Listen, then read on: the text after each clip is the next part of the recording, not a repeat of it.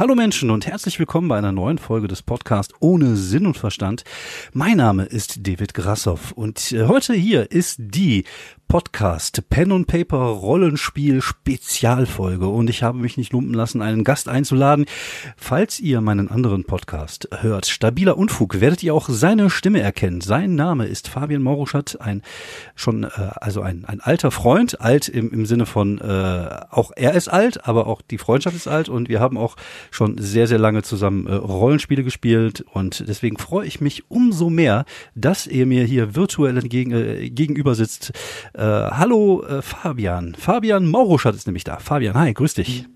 Ja, hi David, na, als fit? Ja, sicher, so einigermaßen. Man, man macht, was man kann halt, ne, im Moment. Man macht, was man kann. Das ist halt im Moment alle ein bisschen schwierig, aber äh, ja, man schlägt sich so durch. Und ich muss auch ehrlich sagen, ich finde tatsächlich, dass äh, das Rollenspiel mich gerade so ein bisschen kreativ aufrecht erhält, weil äh, man, also ich ja nicht so viel andere Sachen habe, außer gelegentlich mal mhm. Podcasten.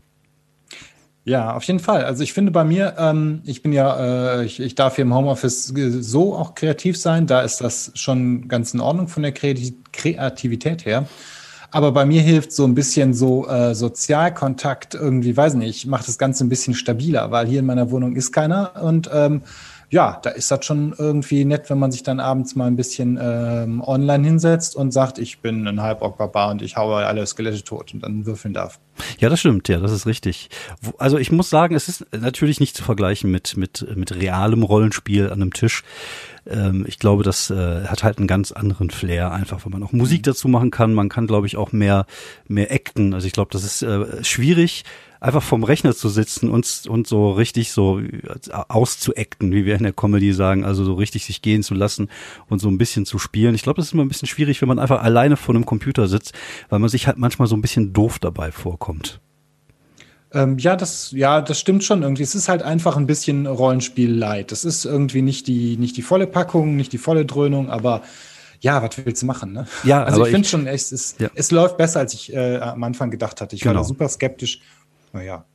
Nee, es ist, es ist halt. okay, ne? Wollte ich gerade sagen, es ist okay. Für, für zwei, drei Stunden äh, abends mal, mal montags zocken, äh, finde ich das auch vollkommen okay. Ich bin ja, wie gesagt, total begeistert auch, dass diese Leitung gerade hier einig, einigermaßen stabil steht. Ich habe jetzt hier äh, mein ich habe so ein Strom-Internet. Also ich habe eigentlich richtiges Internet, ah, ja, ja. aber ich habe so ein so, ein, so eine so eine Verlängerungs äh, nennt sich irgendwie TP-Link. Das kannst du dann unten an den Router dran packen in die Steckdose und das verteilt dann äh, sozusagen das Internet, wie immer das auch funktionieren mag, per Strom auf meinen Rechner.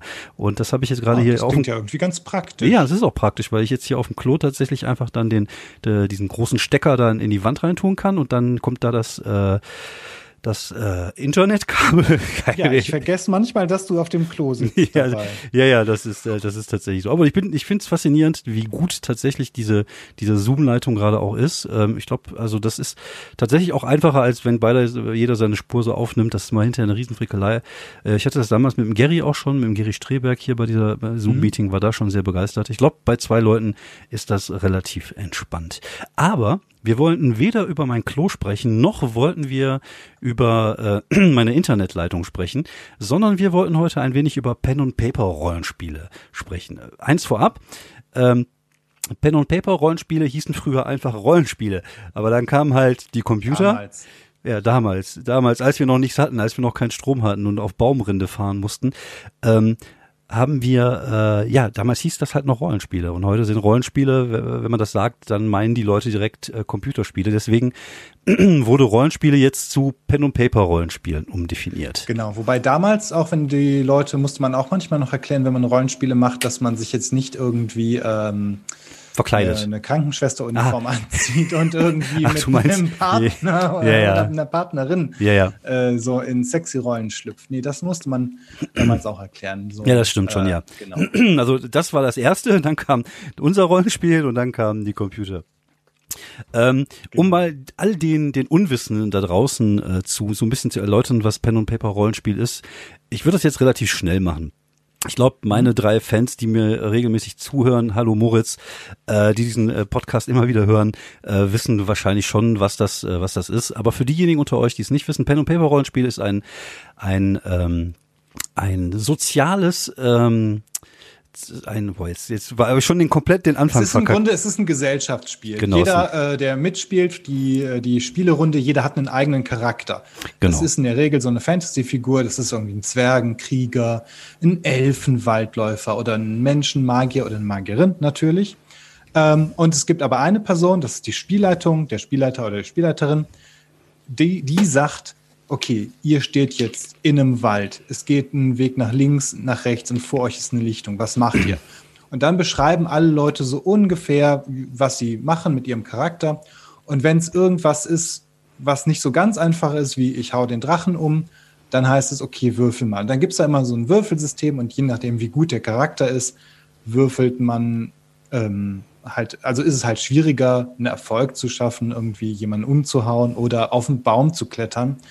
Ähm, äh, genau. Und, äh, genau. Also um das mal ein bisschen runterzubrechen, äh, Entschuldigung, um das mal ein bisschen runterzubrechen, ist eigentlich wie, wie The Witcher oder WoW, nur dass halt äh, keine Grafik dabei ist, sondern die Grafik entsteht in den Köpfen der Spieler, weil nämlich das entsteht aus der Erzählung des Spielleiters. Der sagt dann zum Beispiel, ihr befindet euch in einem dunklen Wald, ihr hört weit in der Ferne ein, ein komisches Kratzen, ihr wisst nicht ganz genau, was da ist und ihr seht zwei leuchtende Augen im Gebüsch. Was tut ihr zum Beispiel?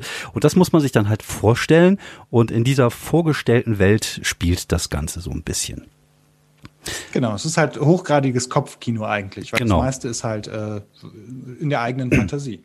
Genau, und es ist halt ein sehr soziales Spiel, weil äh, man eigentlich miteinander spielt. All, man, man spielt halt nicht wie bei Monopoly oder bei, bei Risiko gegeneinander, sondern man spielt miteinander, man versucht miteinander Rätsel zu lösen, die Prinzessin zu retten oder in moderneren Settings vielleicht das Böse zu besiegen oder was auch immer. Das Schöne daran ist, es kann halt jedes Setting, ein Setting ist die Welt, in der das spielt, äh, kann halt überall spielen. Es kann was Modernes sein, es kann Horror sein, es kann Fantasy sein, es kann Cyberpunk sein, es kann Steampunk sein. Also alles, was man sich vorstellt, wo man Abenteuer erleben kann oder auch Intrigen, so ein bisschen Game of Thrones mäßig, kann man mit äh, Rollenspiel halt äh, ja darstellen sozusagen. Genau, es ist auch wirklich so ganz offenes System. Ich habe mal irgendwie in einer Runde so quasi Tatort in den 70ern im Ruhrgebiet gespielt. Das äh, war auch ein bisschen anders, weil man ist ja irgendwie dann doch Star Wars oder Fantasy äh, gewöhnt.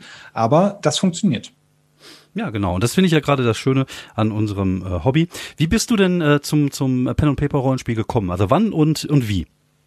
Ja, das ist, ähm, ja, ich habe, glaube ich, einfach mal irgendwie beim Nachbarn meiner Eltern damals die, dass die, die Grundbox natürlich von Das Schwarze Auge, also das Grundspiel, die Grundregeln vom äh, bekanntesten deutschen Rollenspiel, äh, ausgeliehen und dachte mir, das ist aber irgendwie ganz cool. Und dann habe ich irgendwann das dann, glaube ich, ähm, mit so 14 oder so mal auch gespielt. Das, genau, das ist ganz grob die Geschichte. Also und dann äh, irgendwann kam dann die, äh, es gibt ja noch Dungeons and Dragons, das ist das bekannteste ähm, äh, amerikanische Rollenspiel. Dann sind wir damals da reingegangen, als es noch Advanced, Advanced Dungeons and Dragons Second Edition war und so weiter und so fort. Und dann irgendwann kam noch der ganze andere Kram dazu, Shadowrun und so weiter und so fort, worüber wir uns ja auch kennen. Genau, richtig. Wir haben uns dann tatsächlich irgendwann mal, äh, du wurdest angeschleppt, glaube ich, von von äh, zwei Kollegen von von uns, die äh, dich irgendwie Genau, die angeschleppt waren auf haben. einer Schule mit mir. Ah, genau, die waren auf einer Schule mit dir zusammen. Ähm, bei mir war es ein bisschen anders. Ich habe angefangen ähm, 1984. Es ist äh, Alter, was? ja, ja, das ist krass, ne, wenn man sich, das ist jetzt, äh, ja, das ist jetzt äh, über 30 Jahre her, also das ist 36 Jahre her, dass ich äh, angefangen habe, äh, Rollenspiele zu spielen. Ich glaube, 83 war eigentlich so der der der Anfang, aber so richtig äh, Rollenspiele habe ich mit 84 an, äh, habe ich mit 84 angefangen, habe ich 84 angefangen. Es war bei mir, ähm, ich lebte damals in Frankreich und meine Eltern sich getrennt hatten, ich mit meiner Mutter runter nach Frankreich war, ich war halt ein Einzelkind, ich war halt eine totale Leseratte und ich habe halt Bücher geliebt, halt viele so Fantasy-Romane und so gelesen und irgendwann äh, kam mir mal äh, so ein Buch in die Hand. Es hieß, glaube ich, ich weiß nicht, wie der deutsche Titel ist, der Magier vom Feuerberg oder sowas? Le Sorcier la Äh, das ist der de- Hexenmeister vom Flammenden Berg. Ach genau, der Hexenmeister vom Flammenden Berg. Ich glaube, im Französischen hieß das irgendwie Le Sorcier de la Montagne de Feu oder irgendwie sowas. Und das war halt ein interaktives Buch. Also es war ein Buch, wo du sozusagen der Held warst. Und äh, das, das System war relativ einfach. Du hattest dann so, so immer so, so Absätze. Die waren nummeriert. Zum Beispiel Absatz Nummer zwei war, du stehst vor einer, äh, in einem Raum, es gibt zwei Türen, gehst du nach rechts oder gehst du nach links. Wenn du nach rechts gingst, äh, hast du dann, musst du dann den Absatz 413 suchen und nach rechts den Absatz 312 und dann bist du dann da hingegangen. Und so hat sich das Abenteuer dann im Laufe des Buches entfaltet. Und das war so mein allererster. Genau, diese Choose Your Own Adventure Games oder Bücher waren das oder die, äh, oder halt Abenteuerspielbücher. Das war damals auch ein ganz großes Ding. Ich hatte da später auch einige davon. Genau, der einsame Wolf zum Beispiel war auch so eine Reihe, an die ich mich mhm. noch sehr gut erinnere. Und in Frankreich war es halt so, dass diese, dass diese Bücher halt von Hachette, das war ein, ist ein Verlag, äh, rausgebracht wurden. Und ähm, die hatten dann irgendwann im Geschäft so eine große Box stehen. Die sah aus wie ein großes Buch. Und da waren halt mehrere dieser kleinen Bücher drinne. Und das habe ich mir irgendwann gekauft oder mir gewünscht, das habe ich dann bekommen und das hieß L'œil Noir. Also das schwarze Auge. Ja, das ist ja der Export dann gewesen. Genau, das war der Export von, von, also ich bin tatsächlich in Frankreich über ein deutsches Rollenspiel, nämlich vom guten alten Uli Kiesow oder Ulrich Kiesow, ähm, zum Rollenspiel gekommen. Und dann habe ich halt ein paar Freunde gehabt, dann war halt noch so ein kompletter Vollnerd, den ich kannte. Und so haben wir dann angefangen, erstmal DSA zu spielen. Wahrscheinlich komplett falsch. Ich kann mich auch nicht wirklich daran erinnern, wenn ich ehrlich bin. Ja, die ähm, Regeln, ähm, ich habe das jetzt tatsächlich nochmal mit einer anderen Runde online äh, ein bisschen angefangen. Mhm. Die Regeln sind äh, super simpel, die gefallen mir auch ganz gut. Es ist halt nur so, dass dieses Regelbuch äh, stellenweise einfach äh, komisch formuliert ein bisschen unübersichtlich ist. Also die Struktur äh, ist halt irgendwie nicht so super gut. Aber das hatte auch so ein Einführungs-Solo-Abenteuer genau. mit Abschnitten, ja. wo du dir mit deinem Charakter durch so eine genau. äh, durch so ein Haus irgendwie dich, dich da durchschlägst. Mhm.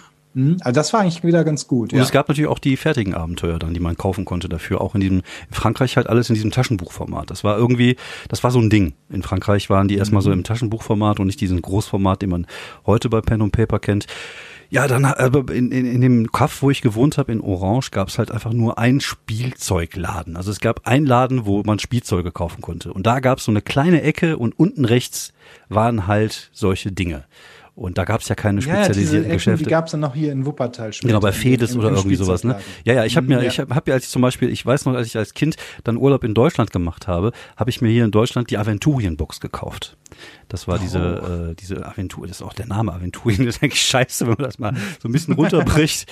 Aber äh, ja, ja. die habe ich mir geholt. Und da habe ich halt tatsächlich dann auch, in diesem Laden gab es dann auch irgendwann die französische Version, weil die Franzosen haben sehr viel übersetzt ähm, von Call of Cthulhu, von Sturmbringer, also beides damals äh, Systeme, äh, Chaosium-Systeme, also dieses Prozentwürfelsystem, was da sehr beliebt war. Ja, und da wurde es halt immer mehr. Und dann gab es dann plötzlich eine Zeitschrift, die sich damit beschäftigt hier hat, die hieß dann Cassius Billy. Und da hat man dann neue Systeme kennengelernt. Die Franzosen waren auch sehr früh schon sehr kreativ. Also die haben schon in den 80ern eigene Rollenspiele rausgebracht. Es gab diesen Croc, den kennst du vielleicht von ja, Inomine, Inomine Satanis, genau. Mhm. Und Magna Veritas, das ist so ein Rollenspiel, wo es um, um Engel und Teufel geht. Und der hat tatsächlich, ich glaube, sein allererstes Rollenspiel auch irgendwann ach, 85, 86, 87, das hieß Bitume. Und Bitume war so ein Mad Max Rollenspiel. Es war auch so ein Heftchen ah, okay. mhm. und es war richtig schlecht und es war auch richtig schlecht gezeichnet. Mhm. Und dann gab es dann auch Pierre. Ja, das war damals ähm, aber alles oder auch ja. diese ganzen, da gab es ja irgendwie auch haufenweise Fanzines, die mhm. dann so ne, kopiert, zusammengetackert waren. Das hat äh, kreativ äh, mächtig was beflügelt, möchte ja. ich mal behaupten. Ich, ich möchte jetzt mal ganz tief in meine Kiste greifen oh. und dir eine Geschichte erzählen, die glaube ich noch, die ich glaube ich noch nie erzählt habe. Ich weiß es nicht. Ähm, ich habe tatsächlich mal äh, so ein Fernsehen übernommen. Es gab so einen Typen in Wuppertal. Äh, frage ich, ist alles verdrängt. Also ich habe meine Erinnerung größtenteils weggekifft. Ich kann mich nicht dran erinnern. Aber der hatte halt so ein so ein Rollen so ein Rollenspiel äh, Fan sein. Und dann habe ich irgendwann mal äh, das übernommen und eine Ausgabe gemacht. Das gläserne Schwert hieß das, mit Bilder damals von Christel Scheer, da kann ich mich noch daran erinnern. Ich glaube, die ist noch heute ah, relativ ja, bekannt. Ja bekannte genau. äh, Illustratorin. Genau. Ja. Und da waren auch ein paar andere Leute dabei, die gut zeichnen konnten. Dann haben wir ein paar Artikel gemacht und dann haben wir da, keine Ahnung, 50 fotokopiert. Damals noch mit dem C64er Drucker alles gemacht, zusammengeklebt, fotokopiert. Äh, du hattest ja keine Programme damals. Also du hattest, glaube ich, Georgs auf dem C64er, damit konntest du Texte schreiben und da kam lange nichts mehr anderes. Und die Grafiken hast du halt einfach ausgeschnitten, fotokopiert und dann das so zusammengesetzt. Und das habe ich, glaube ich, 50 Stück, die haben wir dann auch verkauft. Die haben dann auch, es gab nämlich mal einen Typen, der, äh, der war damals irgendwie so eine Größe in der Szene. Sein Spitzname war irgendwie Vampire oder irgendwie sowas. Total ja, albernes. warte mal, war das der Vampyr mit Y? Ja, genau. Hat, äh, nämlich dann, auch als ich dann die Windgeflüster öfter mal äh, erworben habe, Ja. da hatte der immer so coole Artikel drin. Die waren meistens nur Verrisse von irgendwas. Genau, genau, genau, genau. Der war halt echt hart, aber Ja, der Äh, hat irgendwie, irgendwie hat, fand ich den Stil, den Schreibstil, irgendwie war der, war das cool. Mhm. Ja, und dem haben wir unsere Zeitschrift geschickt. Und der hat das komplett verrissen. Und aber auch zu Recht, Ah, das war ja. halt auch Kacke. Also Das ist war, sein Ding. ja, ja, genau. gewesen, Ja, ja. Keine Ahnung, was der jetzt macht. Ja, aber es war halt komplett, äh, war, war auch nicht gut oder so, aber man hat halt was gemacht, ne? Ich glaube, wir haben auch mal für Wuppertal so ein Blood Bowl Magazin gemacht. Wir hatten so eine Blood Bowl Liga in Wuppertal. Da haben wir auch ein bisschen was, äh, ja, so eine Zeitschrift mal zusammen gemacht für, für den Ligastand und so. Das war halt einfach immer nett, da mal so, so, so ein bisschen rumzubasteln. Das, äh, ja, ja. Ja, als ich dann nach Deutschland kam, habe ich dann hier angefangen mit ein paar Leuten DSA zu spielen. Battletech habe ich dann auch viel gespielt mit denen. Und irgendwie man, man, also äh, ich habe zumindest die Erfahrung gemacht, dass man im Laufe der, des Lebens ähm, halt immer so die Bekanntenkreise so ein bisschen wechselt. Ne? Man, man, also diese, es gibt Leute, mit denen man dann sehr befreundet ist, mit denen man dann plötzlich weniger Kontakt hat. Und ich hatte in meinem Leben vielleicht so vier, fünf, sechs regelmäßige Gruppen, mit denen ich dann immer gespielt habe. Und dann kam halt irgendwann die Zeit, wo äh, ich kaum noch gespielt habe. Und dann war halt dann die Zeit mit euch sozusagen, wo ich, ähm, ich glaube, damals ähm, Markus, Marc und Schorsch, so hießen die Kollegen. Genau, ja, ja. Die, Die äh, drei. genau, haben wir angefangen Cyberpunk zu spielen und dann haben wir irgendwie angefangen Shadowrun zu spielen. Aber auch Genau, damals. den Shadowrun, vielleicht äh, da noch mal ganz kurz Ja. erklären, das ist ja sozusagen Cyberpunk, also äh, nur halt mit Magie. Die Leute können wieder zaubern und es gibt Trolle und Elfen und Orks, die dann halt auch noch irgendwie vercybert sind, also Cyber Cyber-Gliedmaßen haben, Genau. Roboterarme und so weiter und so fort. Genau, also wie eigentlich wie das Cyberpunk 2077, was ja auch auf einem alten Rollenspiel, nämlich Cyberpunk 2020 lustigerweise, was Genau, ja ich fand das so schön, dass es äh, 2020 erschienen äh, Ja, ja, fand ist. ich auch. Das, das musste einfach sein. Ja, ja, fand ich auch sehr geil. Und ähm, das gleiche halt dann mit Magie und, und solchen Kram. Und das Lustige ist, ich bin jemand, ich bin sehr faul. Ich bin sehr, sehr regelfaul. Das heißt, ich lerne auch ungerne viele Regeln. Das hat, war nie mein Ding. Ich mag Geschichten erzählen. Und wir haben am Anfang halt einfach auch wirklich gespielt, ohne dass wir da groß irgendwie die Regeln beachtet haben, sondern haben einfach gemacht. Und äh, es Ja, war oft sind Regelbücher ja auch wirklich richtig fette Schwarten Ja, ja. Ähm, mit die, ja, hm? Also das ist, ähm, da, da kommen wir vielleicht am Ende nochmal zurück, wenn wir ein bisschen darüber sprechen, wie das mit dem Nachwuchs aussieht im Pen- und Paper-Bereich. Aber ja, das sind halt natürlich manchmal auch einfach echt dicke Brocken, diese Bücher.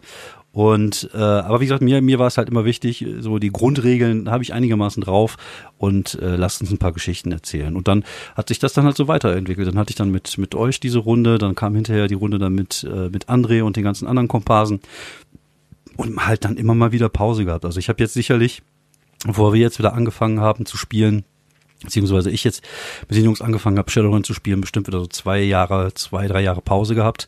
Was zum einen daran lag, dass halt André uns verlassen hat sozusagen und zum anderen, dass ich natürlich auch viel unterwegs war und nicht die Zeit hatte, äh, mich da jetzt regelmäßig in, in irgendwas nochmal so reinzufuchsen.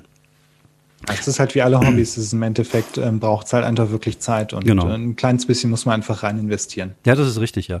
Aber ich finde, wenn, wenn, wenn es wieder losgehen sollte, mal irgendwann mit der Auftreterei und wir uns jede zwei Wochen treffen zum Zocken, fände ich das schon, fände ich das schon sehr cool. Das wäre schon äh, sehr erstrebenswert, weil macht ja auch einfach Spaß und auch eine, eine super schöne soziale Sache. Es ist schön zusammenzusitzen, ein bisschen rumzualbern, schöne Geschichten zu erleben. Also das ist ja das, was dem, äh, was man an dem Hobby, finde ich, äh, so toll ist, dass man irgendwie zusammen. Genau, es ist halt auch, ähm, es hat irgendwie auch keinen, keinen, weiß nicht, keinen Leistungsdruck oder so, wie manchmal zum Beispiel bei irgendwelchen Computerspielen, da willst du die ja schaffen. Und ähm, beim, beim Rollenspielen ist das alles ein bisschen lockerer, habe ich das Gefühl. Man muss da auch keinem was beweisen. Gibt zwar immer manchmal Leute, die Ja, dann da sitzen und die sich so einen super Charakter bauen, der dann alles kann, aber Ja, ja. naja, äh, irgendwie ist das trotzdem immer noch alles ganz easy und zivil, finde ich. Ja, wobei das, ich finde, das, äh, das ändert sich im Laufe der Jahre. Also ich glaube, am Anfang Das ist man da, ist man eh so ein bisschen äh, mehr darauf bedacht und, und je älter man wird, umso mehr weiß man halt auch die Zeit zu schätzen, die man zusammen verbringt. Und dann geht's halt eher darum, zusammen eine schöne Zeit zu erleben. Das ist dann auch nicht diese Situation, die man manchmal hatte früher, dass man irgendwie das Gefühl hat, dass der Spielleiter gegen die Spieler arbeitet, sondern es ist halt eher oh je, so ein. Ja, ja, da, da kennt man, da gab es dann ja irgendwann immer mal äh, irgendwelche Dramen, wo und dann, Diskussionen, äh, ja, ja. wo Aber- es dann auch fast schon Streit gab. Ja, ja, ja, das hatten wir tatsächlich auch in, in fast allen Gruppen, dass es da mal irgendwie Leute gab. Und ähm, ich glaube, wichtig ist tatsächlich einfach, dass, ähm, dass jeder Spieler einfach seinen Spaß hat, jeder Spieler auch zum Zuge kommt. Also dass jeder mal glänzen Ja, darf. genau, das ist wichtig. Genau, und das ist halt dann ein bisschen Aufga Aufga auf, auch Aufgabe des, des Spielleiters, das äh, innerhalb des der Regeln irgendwie zu machen, dass jeder vielleicht da die Möglichkeit mal so ein bisschen hat, ähm, sich zu zeigen. Aber wie gesagt, also ich habe da schon sehr, sehr lange gespielt. Ich habe auch sehr, sehr viele verschiedene Systeme schon äh, schon ausprobiert und gespielt. Ich bin ja auch so eine Art äh, ADHS-Messi, habe ja früher auch viel gesammelt und Sachen, die ich auch nie Ja, gespielt das geht habe. mir da aber, glaube ich, auch ziemlich genauso, ja. Das ist aber, wir sind Mit, mit Rollenspielsammlungen Genau. und äh, verschiedenen Spielesystemen. Ja. Ähm, ja. Ich habe ja tatsächlich jetzt aufgeräumt. Ich habe sehr, sehr viele Sachen verkauft. Ähm, was Das ging cool. aber flott. Ja, das ging tatsächlich sehr flott, muss ich sagen. Also ich habe, äh, glaube ich, von komplett Cthulhu weg und die ganzen Sachen. Ich hatte natürlich das Glück, dass die, dass es alt, alles alte Sachen sind in einem sehr guten Zustand, weil wir die halt kaum gespielt haben. Und das hat äh, tatsächlich ja- äh, schon ein bisschen äh, ja klingeln lassen in, der, in die Kasse, finde ich. Also es war schon, Naja, kam schon ein bisschen was zusammen. Das, ja, das sind ja zum Teil halt echte Sammlerstücke dann irgendwie.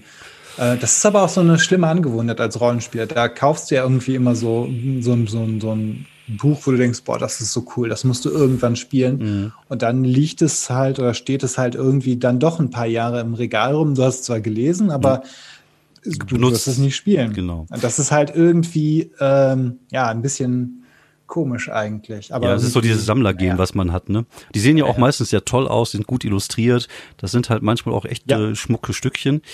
Ähm, aber davon entferne ich mich tatsächlich, glaube ich, so ein bisschen so die letzten äh, Jahre.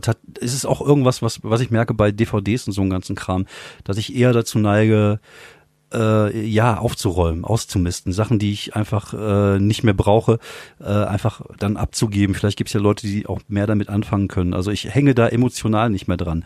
Das ist wahrscheinlich dieses Marie Kondo-Ding. Kennst du Marie Kondo? Ja, ja, klar. Diese Aufräumtante. Ich glaube, das hat Ja. mich echt ein bisschen geprägt, weil ich, äh, was ist, ist halt einfach so. Wie gesagt, ich habe eine schöne, viele schöne Ja. Bücher, Mutants and Masterminds, was ich aber niemals spielen werde.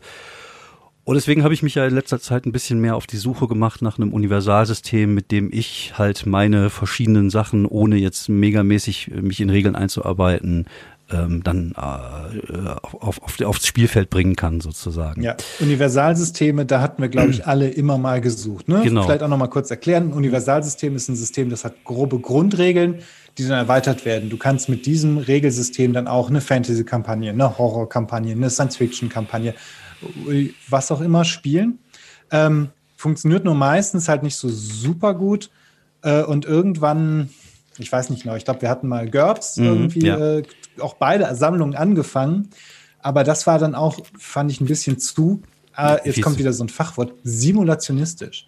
Also, das heißt, viele kleine Details de, ähm, sind in den Regeln verankert äh, und sind halt ganz genau festgelegt. Also, Sie sind sehr Ja, regel, regelintensiv. Also es gibt, genau, es gibt, das, das führt dann dazu, ja. es gibt Systeme, also es gibt äh, innerhalb des, des Rollenspielmarkts natürlich viele, viele, viele verschiedene Systeme mit viele, vielen verschiedenen Welten. Und es gibt halt welche, die regelintensiver sind und es gibt halt welche, die eher narrativer Natur sind, wo es halt eher ums Erzählen geht und die haben dann halt nicht so viele Regeln, sondern das ist dann halt eher so ein bisschen äh, dem Spielleiter überlassen, wie er sowas ähm, umsetzt. Und GURPS ist halt so ein System, wo tatsächlich jeder Furz dann irgendwie äh, so so äh, ja irgendwie erklärt wird. Und das ist ja aber oft bei diesen Ja, ja, gerade bei diesen alten Rollenspielen so wie Rollmaster zum Beispiel, das ja das Spiel der tausend Tabellen war Mhm. und, und solchen Kram. Ich glaube früher war das extremer mit den mit diesen Das, ganzen das Regeln. war dass die einfach auch das Ziel von vielen von diesen Spielen Genau. damals, dass es irgendwie, je mehr Tabellen es hatte, desto geiler war ja, es. ja, genau. Wer auch immer damals auf die Idee Ja, ja. gekommen ist, dass Ja. das irgendwie eine gute Idee ist. Ja. Aber das- nee. Das hat sich umgewandelt tatsächlich. Es gibt, glaube ich, jetzt m, geht's mehr in, in den Bereich rein. Also du hast natürlich regelintensive Spiele, aber auch diese haben sich so ein bisschen äh, verändert, wie zum Beispiel jetzt Dungeons and Dragons in der fünften Edition, was ein bisschen einfacher ist als noch die Edition davor, was nicht ja. ganz so mega kompliziert ist. Aber es ist, halt auch, genau, es ist übersichtlich. Genau. Es ist alles ein bisschen gestreamliner, wobei ich finde, da hätten sie noch mehr streamlinen können, aber ja. egal. Aber es ist schon, es ist schon wesentlich äh, einfacher zu begreifen als, als das, äh, zumindest das Dreier oder Dreifünfer, was ich kannte. Mhm, äh, und Auf jeden Fall. Äh, und noch einfacher als das irgendwie Second Edition. Ja, das da gab es echt die seltsamsten Sachen. Da gab es dann so seltsame Tabellen, die hatte den handlichen Namen ETW 0 oder auf Englisch äh, äh, TAC 0 äh, ach, das kann ich jetzt gar nicht erklären, ohne dass das irgendwie hochgradig mathematisch wird. Äh, deswegen ja, ja. sage ich einfach nur, guckt euch lieber nicht an. Wenn ihr irgendwie mal ein Rollenspiel, wenn ihr über Rollenspiel nachdenkt, schaut euch was einfach Fluffiges an. Ja. Ja, und wir haben ja, also Shadowrun ist ja auch eigentlich ein Regelmonster, wenn man es mal so ein bisschen runterbricht. Das haben wir auch sehr, sehr lange gespielt. Ja. Ähm, und auch sehr würfelintensiv, wenn man ja mit, mit Würfelpools äh, würfelt. Man hat ja immer so 6000 Würfel in der Hand, was eigentlich auch ein geiles Gefühl ist, weil es natürlich einem so. ziemlich cool, wenn du sagst, hier, ja. ich würfel ja jetzt mal den Schaden mit meinen 17 Genau. Oder was ist ein erhabenes Gefühl, weil man einfach viele Würfel werfen kann. Das ist natürlich auch schön. Ich vermisse meine Box. Ich habe so eine kleine Box gehabt mit irgendwie Dutzenden äh, orangefarbenen. Ah, orangefarben, ne? Egal. Willst du die kaufen? Ich habe die. Nein, äh, äh, nee, ich, äh, ja. Ja, ja, das äh, ist, ist, ist, ist, ist so, ne? Würfel ist auch so, so ein Thema für sich. Ist, jeder hat ja so ein bisschen seine, äh, seine, seine Glaubensrichtung, wie er mit Würfeln umgeht, ja. was er mit Würfeln macht. Das ist auch immer ganz, äh, ganz äh, interessant. Genau, man verflucht dann die Würfel immer. Ja, ja. Selbst, ne, der Würfel kann ja nichts dafür. Das ist ja eine reine Zufalls. Natürlich. Aber irgendwer. Sagt immer, äh, jetzt hast du die irgendwie, dann würfelst du so ein bisschen rum und einer sagt dann immer, jetzt hast du ja schon die guten Zahlen alle rausgewürfelt. ja, genau. Sowas ja, halt. ja, ja. Ist immer ein bisschen ja, Aberglaube ist, ist immer mit dabei. Lustig. Ja, klar. Ich meine, es ist äh, im Endeffekt, das ist ja sozusagen das Glückselement. Das ist dann ja irgendwie, das fordert sowas ja irgendwie heraus. Das stimmt. Ähm, was war denn so dein, äh, dein, oder was ist denn so dein Lieblingssystem und dein Lieblingssetting? Wir müssen ein bisschen unterscheiden. Das System ist ein reines Würfel, also spricht man über, über das Regelsystem und das Setting ist halt, wie gesagt, so ein bisschen die, die Hintergrundwelt, in der äh, man spielt. Was würdest du denn sagen, sind denn so deine Favoriten in der Richtung? Oh Mann, ey, da stellst du eine Frage. Das ist nämlich echt eine riesen Monster-Latte äh, an Spielen, die ich gespielt habe. Ja. Viele, die ich einfach halt gut fand. Also Setting, äh, ich stehe einfach total auf Planescape. Das ist irgendwie ein abgefahrenes 90er-Jahres-Setting.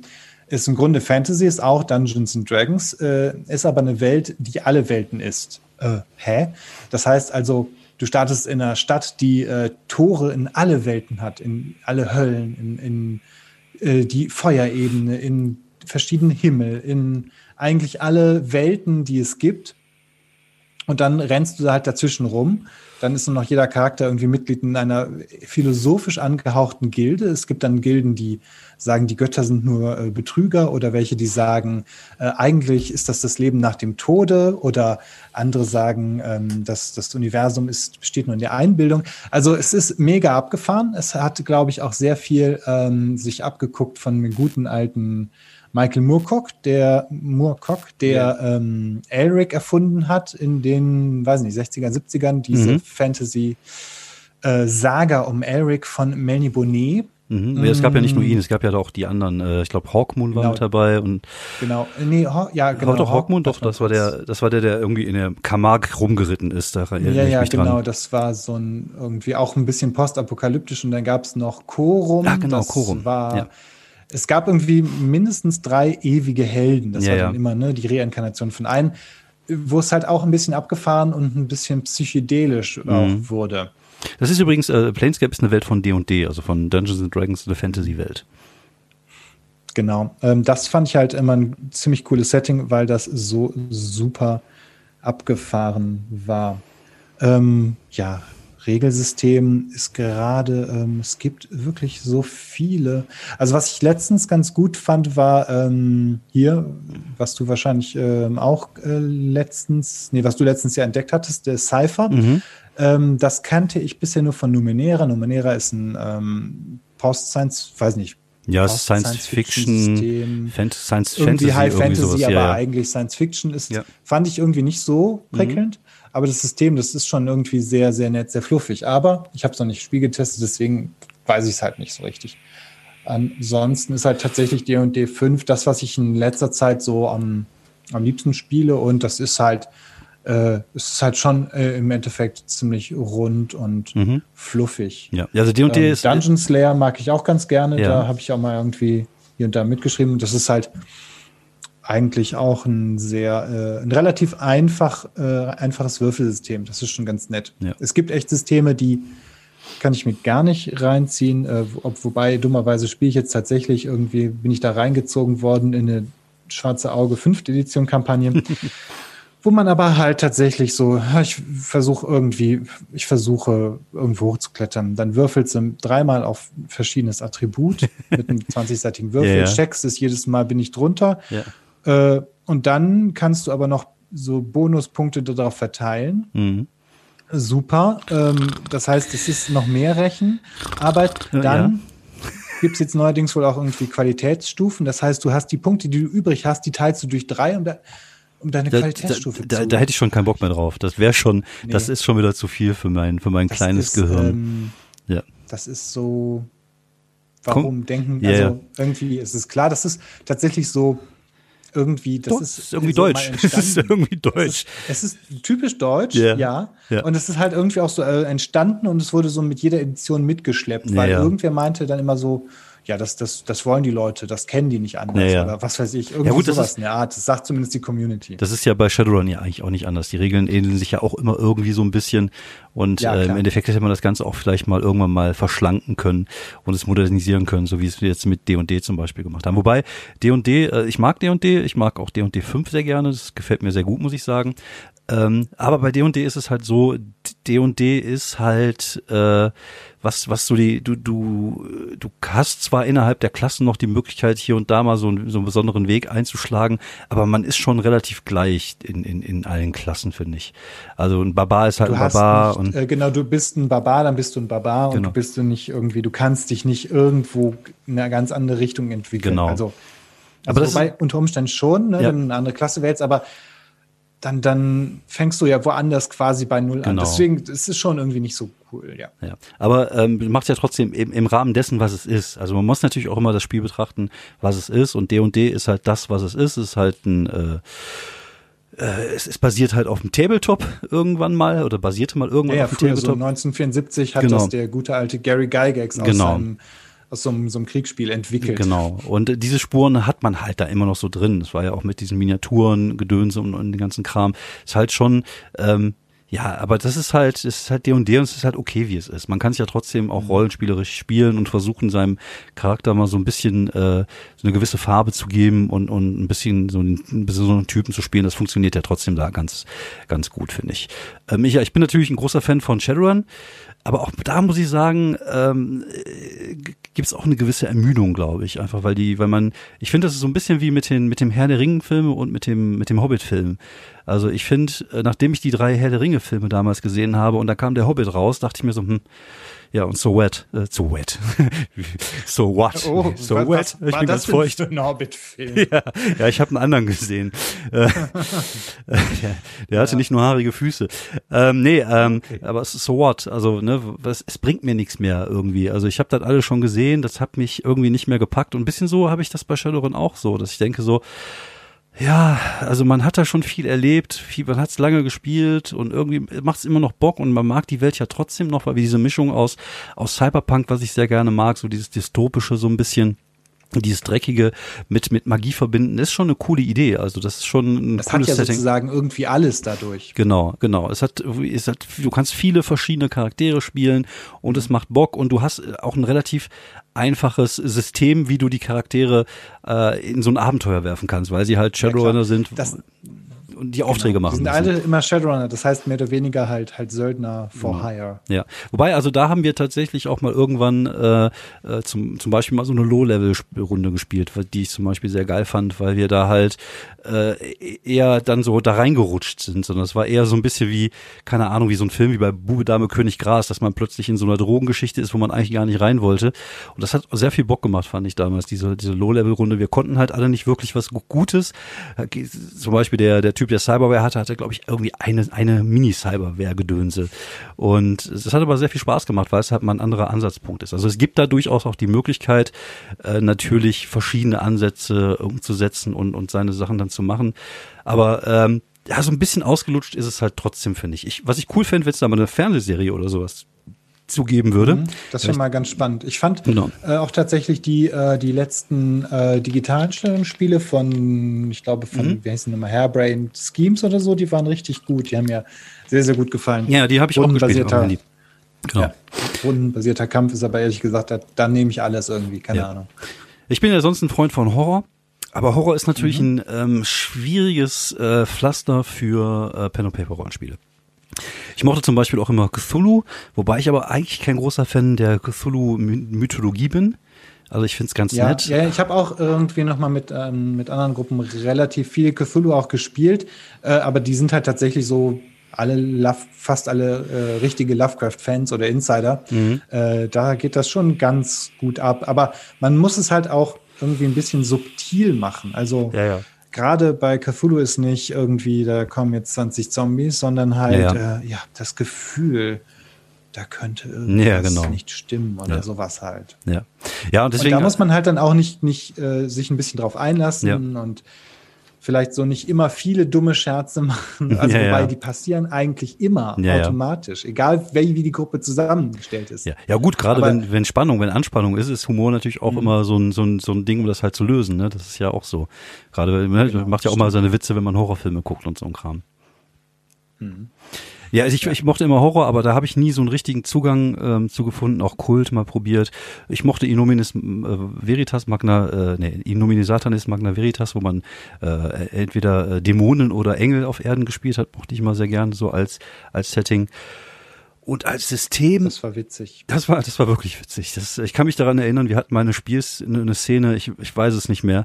Ich kann mich nur noch an das Bild erinnern, wo ein, also man konnte da, wenn man, man hat mit 3W6 gewürfelt und wenn man eine 666 gewürfelt hatte, dann bekam man äh, höllischen Beistand vom, vom Chef persönlich aus der Hölle. Und es war irgendein wichtiger Wurf, die einer machen musste und ich weiß, wir saßen da irgendwie und sagten immer so 6, 6, 6 und er hat tatsächlich die genau, 666 gewürfelt. Ich glaube, es war ein super wichtiger Wurf. Genau äh, der, der quasi das ganze Abenteuer entschieden hat.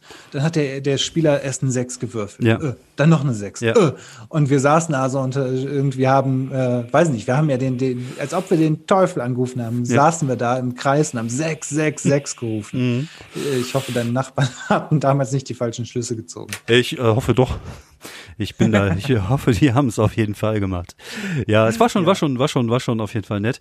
Ähm, ja, Würfel. Das sind so diese Gemeinschaftserlebnisse, die genau. das Rollenspielen so genau. Total cool machen. Dieses, ja, ja. wir schaffen da jetzt gemeinsam irgendwie den Gegner zu besiegen oder, oder aus dieser heiklen Situation rauszukommen mit, mit unserer, und das ist auch das System eigentlich mhm. egal. Und, genau. und das Setting ist auch egal. Es ist einfach nur so zusammen was Spannendes erleben. Ja, ja. Es gibt, es gibt also auch deswegen, bestes Hobby. Ja, es gibt, es gibt auch immer Momente, die einen dann einfach auch wirklich lange, lange in Erinnerung bleiben, die einfach so so entstehen. Ich kann mich zum Beispiel daran erinnern, wir hatten, glaube ich, bei D&D &D mal einen Charakter, der einen Ring gefunden hatte, der ihn angeblich oh, unsichtbar machte.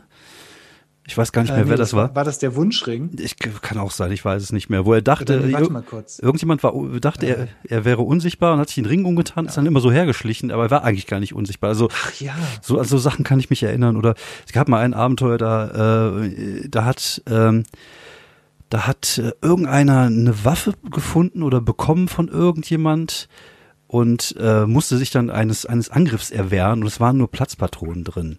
Und er war richtig sickig darüber. Er war richtig sickig darüber, weil er halt reingelegt worden ist von dem, von dem anderen Charakter. Und das war, ne, das sind so Momente, wo die einfach dann so, so, so Emotionen hervorbringen. Und das sind tatsächlich so, so Dinge, die, äh, die einfach dann auch in Erinnerung bleiben und dann einfach so einen Moment auch schön machen. Klar, es gibt natürlich auch viel, äh, Bullshit, was man dann so um den Tisch herum redet, aber es gibt halt auch immer ähm, tolle Momente.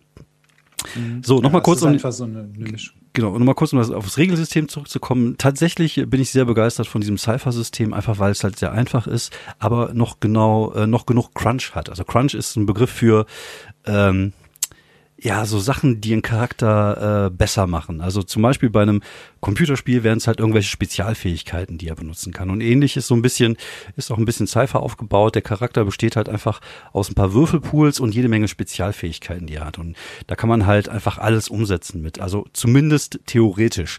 Auch da. Ja, Crunch sind doch einfach wirklich die harten Regeln. Der Gegensatz genau. dazu ist der Fluff, der genau. halt mehr so die, die reine Beschreibung ist, ohne jetzt harte Regelmechanismen. Genau.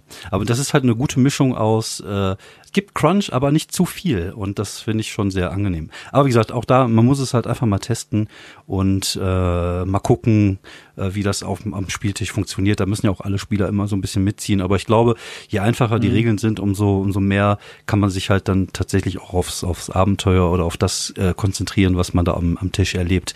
Äh, würdest du sagen, dass du irgendeinen Lieblingscharakter hattest? Oder mehrere Lieblingscharaktere, um, von denen du mal ähm, erzählen ich möchtest? Hatte wirklich wirklich viele, viele, ja. viele, viele, viele Charaktere. Ja. Insofern, keine Ahnung, ich glaube, am, am äh, spontan fällt mir jetzt natürlich der, der Captain ein, der der Zwergenmagier aus Shadowrun, der äh, immer rumgelaufen ist wie ein Pirat. Ich erinnere mich, ähm, der, ja. Äh, ich weiß gar nicht mehr, hatte ich, hatte ich versucht, mit dem auch zu sprechen wie ein Pirat. Ich äh, kann mich nicht Ahnung. erinnern, kann sein, ja.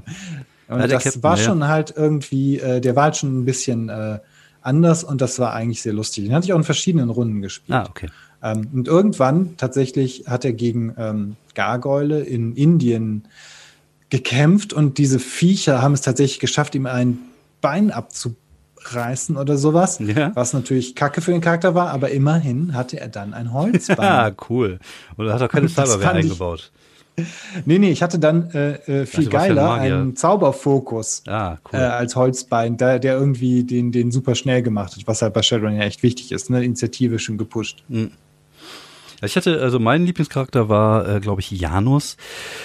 Äh, in der Shadowrun-Gruppe, die ich äh, mit André und den ganzen Kollegen gespielt habe. Und Janus war ein relativ mächtiger hinterher ähm, Key-Zauberer, also kein Key-Adept, sondern ein, Key, ein, nee, ein Zauberadept. Also der konnte zaubern, so, aber nur der Sprüche. Der konnte nur so ein paar Zauber. Genau, aber die konnte er relativ mhm. gut.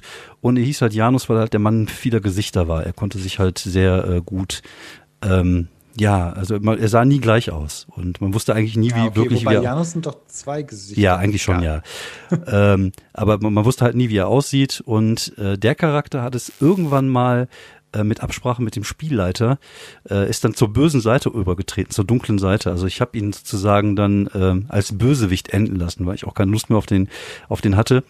Und dann habe ich halt mit dem äh, André damals ausgemacht, so, äh, was hältst du davon, wenn ich die anderen jetzt einfach mal so hinterrücks betrüge und dass mein Charakter dann sozusagen als Bösewicht äh, abtritt.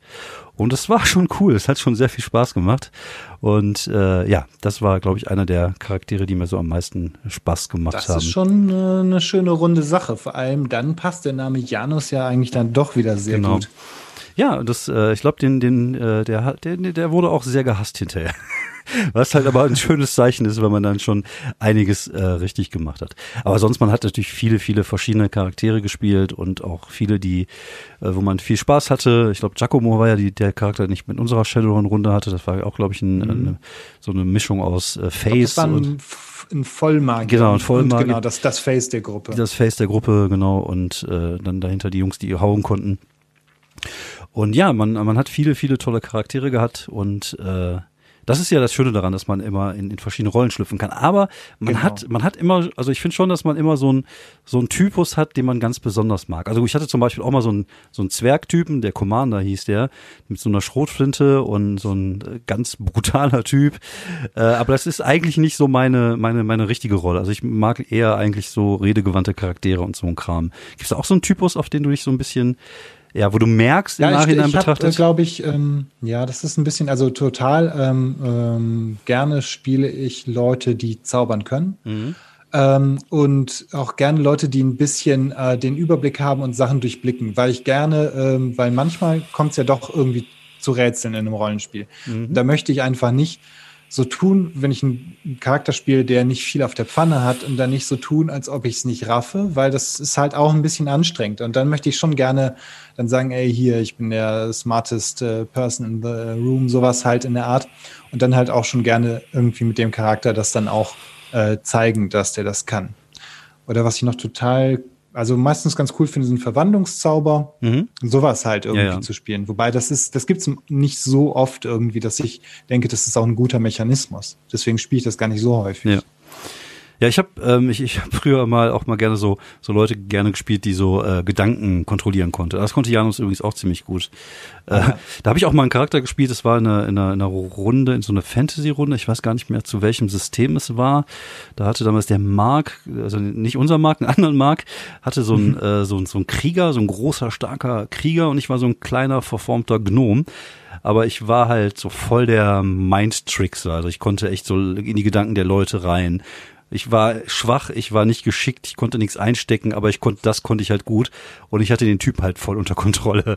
Das war dann sozusagen mein Sklave. Und äh, war aber, war aber spaßig. Also hat er trotzdem Spaß gemacht, weil er sich halt darauf eingelassen hat. Ja, und, ja genau. Das äh, ist es halt irgendwie immer äh, genau. nicht, nicht gegen die Gruppe oder gegen genau. die anderen, sondern halt irgendwie gemeinsam.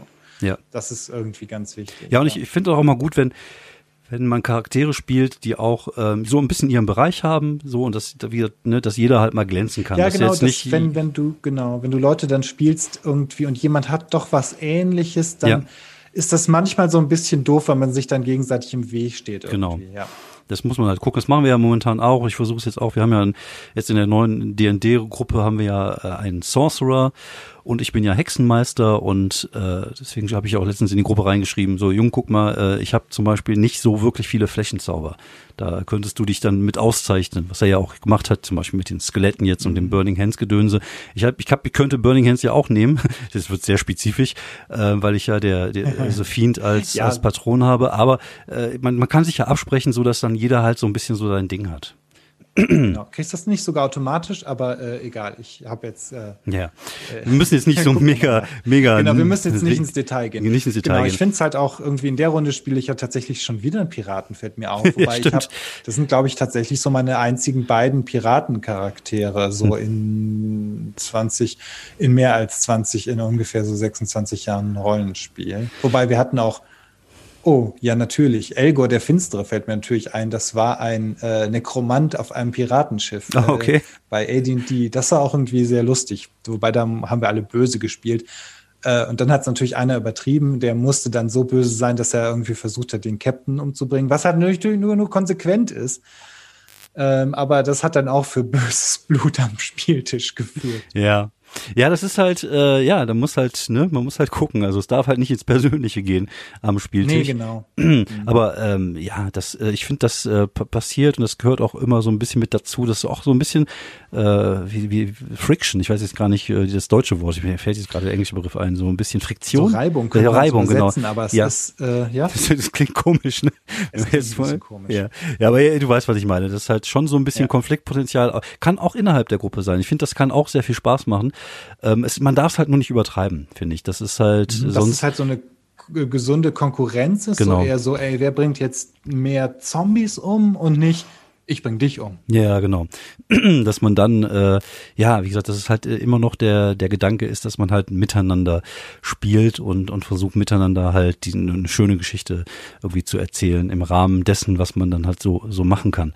Ähm, ich äh, finde auch, ähm, dass das ähm, das ist schwierig, also je, je größer eine Gruppe ist, umso schwieriger wird das tatsächlich auch. Also ich finde so mhm, ja, vier Spieler, finde ich eine gute Größe. Alles, was darüber hinausgeht, finde ich schwierig. Gerade auch für den Spielleiter, ja, weil er jedem was ja geben will. Ja, genau. Damals waren das zum Teil ja irgendwie dann, hast du noch irgendwen eingeladen, hast du noch irgendwen eingeladen, dann hat es auf einmal eine Acht-Leute-Gruppe, was halt äh, einfach viel zu viel ist. Also dann. Ich kann mich dran erinnern, dass wir mal DSA gespielt haben. Und wir waren, glaube ich, zu einem Spielleiter, beziehungsweise sogar zwei Spielleiter und acht Spieler. Und das äh, ging mhm. tatsächlich von morgens bis abends und das drei Tage am Stück. Es war schon geil. Also hat auch Spaß gemacht. Aber ähm, es ist schon so, man muss halt gucken. Ich glaube, gerade als ähm, ich kann mich dran erinnern, das habe ich früher auch mal sehr gerne gemacht, so Spieler einzeln zu nehmen und mit den einzelnen Sachen ja. zu machen. Ähm, aber das ist natürlich schwierig, weil man natürlich den Rest der Gruppe immer so ein bisschen vernachlässigt und die dann angefangen, äh, anfangen, sich an die Füße mhm. zu spielen. Genau, ja, ja. Da, das war aber früher viel, viel häufiger und die hatte ich, äh, stimmt. Stimmt, ja. Dass man ah, können wir mal kurz nach draußen gehen, dann hast du denen irgendwas gesagt ja, oder ja. so. so ein, da hatte auch dann, es waren auch irgendwie früher vielleicht üblicher, dass die Leute so eine Hidden Agenda haben, wobei heute gibt es das ja eigentlich auch immer. Also je nachdem, was das. Bei manchen Spielen passt es einfach super gut, gerade bei so Horrorspielen. So, mhm. äh, geh mal kurz raus, ja, du siehst da was irgendwie und die anderen sehen es nicht oder, ja. oder es ist nur eine Einbildung. Das ist schon ganz gut. Du musst da tatsächlich ja, also du machst dann ja ein bisschen Psychotricks, ne, aber halt so, dass es immer noch für alle Beteiligten spaßig ist. Ja, es gibt natürlich auch so mega intensive Intrigenabenteuer, wo dann so die Leute intrigieren und und äh, das sind so die Sachen, die man früher, glaube ich, gespielt hat, als man noch viel, viel mehr Zeit hatte. Man muss mhm, natürlich auch sehen, man hat heute äh, vielleicht jede zwei Wochen mal vier, fünf Stunden Zeit, um was zu machen. Dann ist es klar, dass natürlich das Ganze ein bisschen mehr straightforward ist, als man äh, zum Beispiel früher hatte, wo man, äh, ich, ich kann mich daran erinnern, als wir früher haben wir ja in Frankreich sehr viel Marvel hinterher auch gespielt und wir haben uns halt jeden Tag getroffen in den Sommerferien. So, und dann hast du natürlich ganz andere äh, Intrigen im Hintergrund, du hattest ganz andere Geschichten, die entstanden sind, einfach weil man viel, viel, viel, viel mehr Zeit hatte, als, als man ja. das heute hat. Und, Auch so äh, Wochenendspiel äh, damals so zu Schüler- und Studierenden, genau. Studierendenzeiten, das war ja immer so von so 13, nee, um so um vielleicht so 13 Uhr treffen und um 3 Uhr morgens dann, dann irgendwie so langsam aufhören. Das genau. äh, war schon alles anders, ja. ja. Ja, mit Pizza bestellen zwischendurch und, äh, und hier ja, und da. Das ist aber immer noch eigentlich, das ja. gehört immer dazu. Ja, das stimmt ich. schon, ja. Das haben wir, das haben wir auch gemacht, zumindest als man dann noch zusammengesessen hat. Ähm, mhm. Ja, das ist, das ist, äh, war natürlich einfach, man hatte einfach viel, viel mehr Zeit und, und wir haben jetzt auch alle, äh, also viele von uns haben ja Kinder und, und andere äh, Sachen, die, die man auch machen muss. Man hat natürlich einfach nicht mehr die Zeit. So, ja, ja, genau. Leider, leider. Also tatsächlich äh, wäre wär ich auch Team Rollenspiel. Wenn hätte ich viel mehr Zeit, könnten wir das auch viel mehr machen.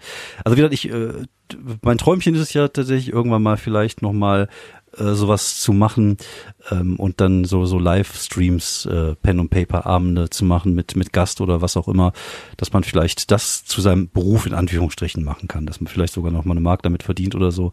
Mal gucken. Also ein paar. Das wäre mal abgefahren, aber das ist auf jeden Fall ein, ein cooles Konzept. Also ja. mittlerweile finde ich, ich glaube, ich hatte, bevor wir diese, äh, bevor ich mit meinen äh, Leuten da diese uralte DSA-Trilogie, die Auckland-Trilogie angefangen habe, habe ich auch noch mal einmal kurz so bei YouTube reingeguckt. Ne? Die, die Leute von der aktuellen Ulysses-Redaktion, die haben das jetzt auch mal gespielt. Und ich dachte so, hm, Leute beim Rollenspiel zu gucken, ist jetzt ja nicht so geil, aber guckst du mal rein, vielleicht ist es ganz nett. Und ich habe da tatsächlich, glaube ich, irgendwie die ersten drei Sessions mit irgendwie neun Stunden so an einen, zwei Tagen weggeguckt, weil das irgendwie komischerweise dann doch unterhaltsam ist. Ja. Also ja. das hat auch irgendwie ein Unterhaltungspotenzial. Ja, vor allem, wenn äh, es gut ist. Also wenn, wenn du Leute am Tisch hast, die, mhm. die wissen, was sie tun, vielleicht auch äh, einen gewissen Unterhaltungswert haben, sage ich jetzt einfach mal. Dass Leute sind, die vielleicht auch mal lustig sein können oder Leute, die einfach mal eine schöne Geschichte erzählen können. Ich glaube schon, dass es einen Unterhaltungswert hat. Das ist ja auch was, was man als Podcast raushauen könnte, wo die, wo man einfach zuhört bei einer Autofahrt zum Beispiel. Man muss sich auch nicht ganz groß konzentrieren. Und immer Rocket Beans machen das ja auch, das funktioniert ja auch da ganz gut. Ähm, ich glaube auch, es könnte funktionieren, wenn ich eine gute Reichweite hätte. Also es wäre was, worauf ich auf jeden Fall ja, ja. Bock hätte, wenn ich irgendwann mal reich und berühmt werden sollte, äh, das zu machen, weil ich finde immer, das äh, äh, auch, es geht ja bei, bei allem, was ich tue, sage ich immer, die Arbeit muss sich halt irgendwie auch ein Stück weit lohnen, dass du jetzt nicht irgendwie ein mhm. Video machst und es gucken 30 Leute zu. Das ist dann halt, äh, macht ja. Ja, ich meine, klar, dann ist es positiv gesehen, du hast es du hast es einmal gemacht, du selber findest es gut und so. Aber ne, wenn, wenn du es halt nicht irgendwie, ähm, ja, wenn du da, es geht ja noch nicht mal Wenn du kein Geld dafür bekommst, dann ja. ist es halt nur so ein Hobby und dann ja. muss man halt trotzdem gucken, will ich nicht doch lieber irgendwie äh, halt nur spielen, weil ja, das ist dann ja. wirklich nur das Hobby. Ja, vor allem ist es ja natürlich auch ein Aufwand, das zu schneiden, das fertig zu machen. Und mir, mir geht es tatsächlich auch gar nicht mehr mehr so, so wirklich ums Monetarisieren, sondern eher darum, dass es halt einfach eine gewisse Reichweite hat, dass man da Leute mit erreicht. Das ist mir ja einfach wichtiger als die Kohle. Ja gut, ne, du, du im Endeffekt ist das dann ein Teil von deiner äh, Comedian. Genau, also und ich meine, genau. ich arbeite ja auch in einem Bereich, wo man halt, äh, wo es halt ganz nützlich wäre, wenn er jetzt irgendwie mehr Leute, Follower, mein neues Comic-Projekt kennen und sowas halt ja, alles. Ja, genau. Ja, mal gucken. Also vielleicht äh, lässt sich das mal irgendwann Ende des Jahres, äh, wenn alles wieder einigermaßen normal werden sollte, auch umsetzen. Ähm, ein paar Pläne habe ich im Kopf. Es kommen, da müssen halt schon ein paar mehrere Sachen zusammenkommen. Also zum einen, dass man vielleicht ein bisschen bekannter ist. Auf der anderen Seite ist, ist das ja auch so, die Rollenspielszene ist ja auch, äh, ich bin ja auch ein Teil dessen gewesen und bin ja auch immer noch auf Cons unterwegs. Und das funktioniert ja immer gut, wenn ich da was mache. Und die Leute kennen mich ja teilweise auch. Also man hat ja schon so einen gewissen, ähm, ja, so ein gewisses Ansehen, sage ich jetzt einfach mal in Anführungsstrichen. Auch ja, dadurch. irgendwie, ähm, das ist die, die, die Rollenspielszene ist ja dann doch im Endeffekt ein bisschen, irgendwie kennt sich da, da kennen sich die Leute dann genau, ja doch genau. Alle. Ja, ja. ja, du hast jetzt auch nicht so mega viele Leute, die jetzt oben rausgestoßen sind, was so Erfolg angeht. Du hast so Markus Heitz und äh, ja, so ein paar Autoren aus dem Fantasy-Bereich, dann gibt's so ein paar äh, Stars und Sternchen in der Szene selber.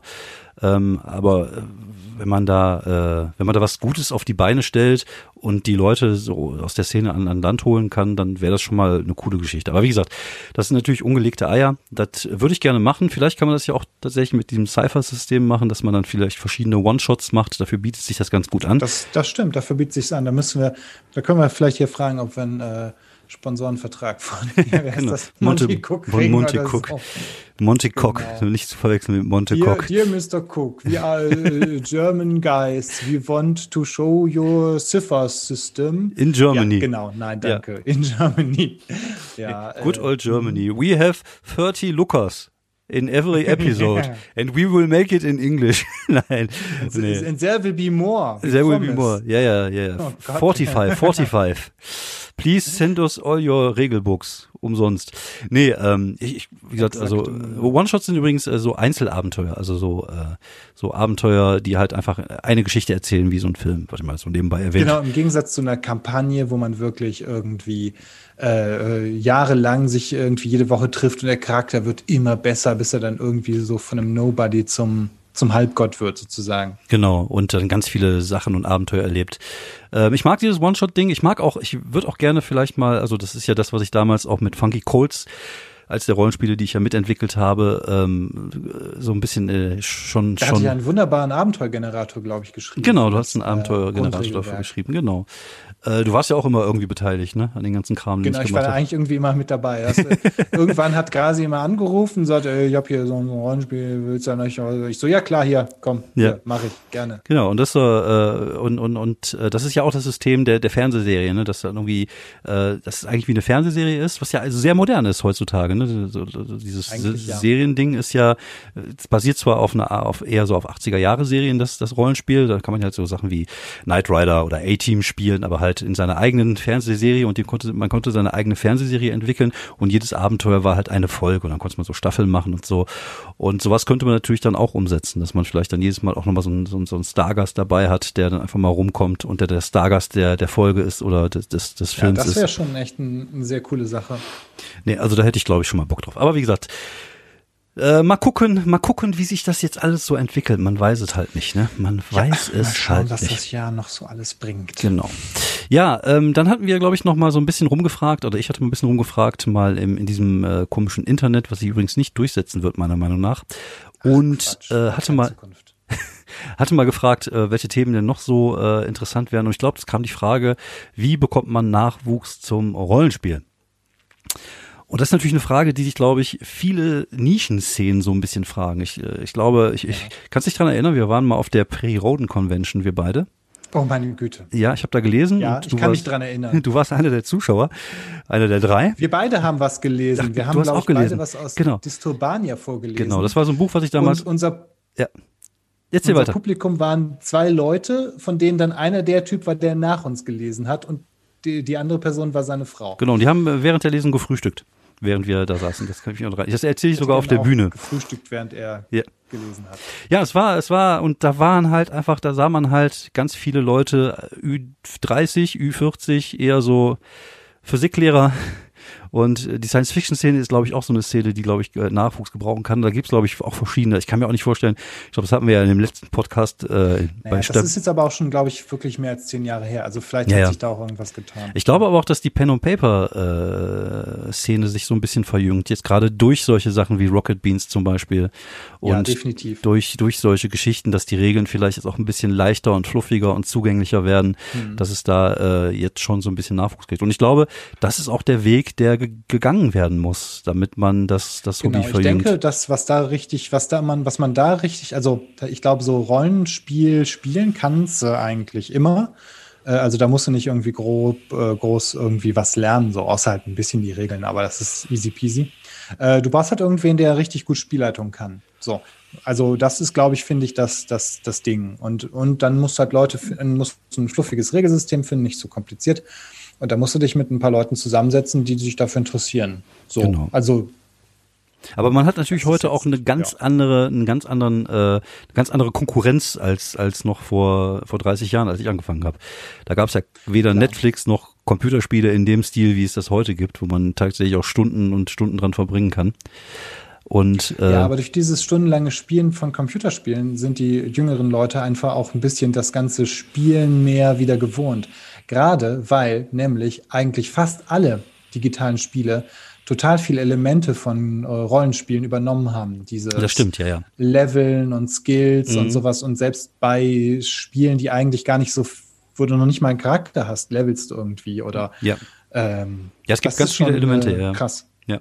Und gerade die, die erfolgreichen Sachen, wie halt wie The Witcher hatten wir ja vorhin, oder von mir ist auch GTA, du hast ja mal einen Charakter, den du levelst, und das sind ja alles Rollenspielelemente, die ja daher kommen sozusagen. Das sind ja die Sachen, die da daher, äh, da erfunden worden genau, sind. Das waren die Sachen von diesen Spielen, die die Nerds im Keller damals gespielt haben. Genau, kann man bei Stranger Things übrigens sehr schön sehen. Da sitzen die auch am Anfang mhm. da und spielen äh, D und D. Ja, und ich, ich glaube, das ist, ähm, ja, es gibt da diese Verbindung. Ich glaube, der Zugang für Leute, die eh schon am, am Rechner solche Spiele zocken oder, oder am, am PS4 oder was auch immer, ist eigentlich relativ leicht, weil das System versteht man recht schnell. Das, ich habe jetzt auch gesehen, die Umsetzung von Cyberpunk 2077 äh, ist auch schon sehr Rollenspiel-like. Zum einen, die Welt ist halt komplett die Cyberpunk-Welt, die ich von damals noch kenne, mit diesen ganzen Charakteren, die mhm. Stadt und diesen ganzen Kram. Das kenne ich alles irgendwie, was ja lustig ist. Und die Charaktere sind ja, glaube ich, auch ähnlich aufgebaut, dass man dann irgendwie so, so einen Charakter baut und es ist halt wie ein, wie ein Rollenspiel halt. Und äh, der Zugang ist, sollte eigentlich relativ leicht sein für junge Leute. Aber man muss es ihnen halt schmackhaft machen. Und das machst du halt, indem du ähm, ja so irgendwie über YouTube und, und solche Sachen dann an die rangehst. Ich glaube, in den USA ist es noch ein Ticken weit verbreiteter. Da gibt's ja auch wirklich so ähm, so Berühmtheiten, die da spielen, wie so ein Vin Diesel zum Beispiel oder hier der, ähm, mhm. ach, wie hieß der von Will Star Trek? Will, Will Wheaton zum Beispiel, genau. Da gibt's ja so einige und die sitzen dann halt immer zusammen. Und die Nerd-Szene ist ja auch natürlich riesengroß in den USA und das ist halt einfach ein Teil dieser Szene. Das irgendwie diese, diese Popkultur-Szene hat das Pen-and-Paper-Rollenspiel sozusagen so ein bisschen in sich aufgesaugt. Und das. Genau, es ist auch, die Leute verstehen ja mittlerweile auch die Anspielung, allein weil die halt Stranger Things geguckt haben genau. oder, weiß nicht, Futurama, da kam das ja schon vor ein paar Jahren vor oder eine, Rick und Morty. Ja, genau, stimmt. Da gab es ja sogar ein Rick and Morty D&D Crossover. Genau, richtig, irgendwie. genau. Ja, und ähm, ja, ich glaube, man kann durchaus äh, Leute ins Hobby reinholen. Man muss halt nur gucken. Das Problem ist halt, es gibt halt auch da immer so eine gewisse Muffigkeit. Ich weiß jetzt nicht, ob das so ein deutsches Ding ist. Ich finde manchmal, gut, ich finde manchmal die Deutschen an sich sind ein bisschen muffig, aber auch wenn so man. So sind wir. Ja, so sind wir halt. Ja, ich nehme mich ja auch nicht aus. Also, aber äh, wenn man so auf Cons unterwegs ist oder so, das ist, das hat halt noch nicht so diesen coolen, diesen Coolness-Effekt, weißt du? Die, ich, ich kann ich jetzt schwerlich beschreiben. Ich weiß, was, ich weiß sehr, was du meinst. Wenn du da halt rumläufst, machen halt die meisten Leute einfach schon einen netten Eindruck, aber, ja.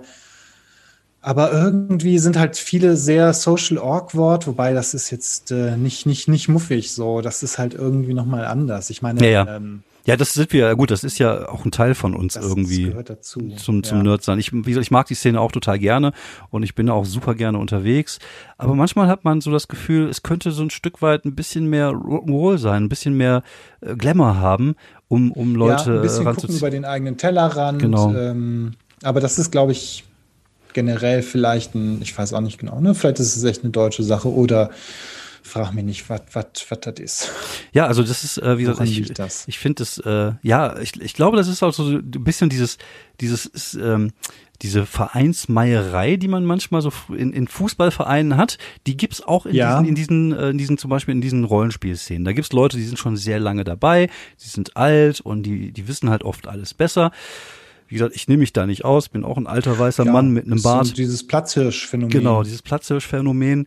Ähm, ich ich glaube, das bricht sich gerade so ein bisschen auf. Man merkt ja auch in der, in der Rollenspielszene momentan gibt's ja auch da Diskussionen ums Gendern und Diskussionen über Sexismus im Rollenspiel. Ähm, ich glaube, da, damit ja, und gerade wenn man die alten Rollenspiele anguckt, ja. ja, leider manchmal auch die neueren, denkt man auch so, hu, ja, da muss man mal ein bisschen drüber reden. Genau.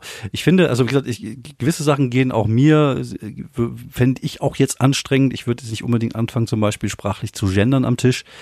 Ähm, ich finde Fänd aber. Ich, ähm, ja, ja, ja. Darüber ich, kann man dann einfach mal reden. Aber es ist genau. halt eine offene Diskussion. Ja, ja. Also ich, äh, ich verstehe die Problematik, die sich dahinter verbirgt. Ich habe aber leicht, leichtes Problem damit, wie es benutzt wird. Ich glaube, da wünsche ich mir einfach, ich wäre ein Amerikaner und könnte einfach sagen, sie Comedians statt der Komiker, die Komikerin und ne, also dass man, also ja, es, ja. Es, äh, äh, es darf sich halt nicht hakelig beim Sprechen anfühlen und gerade wenn du so eine Geschichte erzählst, wo du versuchst eine gewisse Stimmung reinzubringen, ich, klar, man sollte gewisse Sachen einfach. Dann, äh, ja, dann, dann musst du irgendwie entweder vor vorher alles formulieren mhm. oder halt tatsächlich eine, mit einer, oder du sprichst mit einer Lücke, aber also das ist dann aber halt auch im Endeffekt ja eine, eine Geschmackssache, eine, ja. eine, Sache, wie will ich damit umgehen. Also genau. in einem Science-Fiction-System wäre das ja zum Beispiel irgendwie weil es ja modern ist, würde ich sagen, das, das passt ja irgendwie. Naja, also wenn du, wenn du zum Beispiel ein Science-Fiction-System hast und du hast ein, ein asexuelles Wesen, was sich jetzt nicht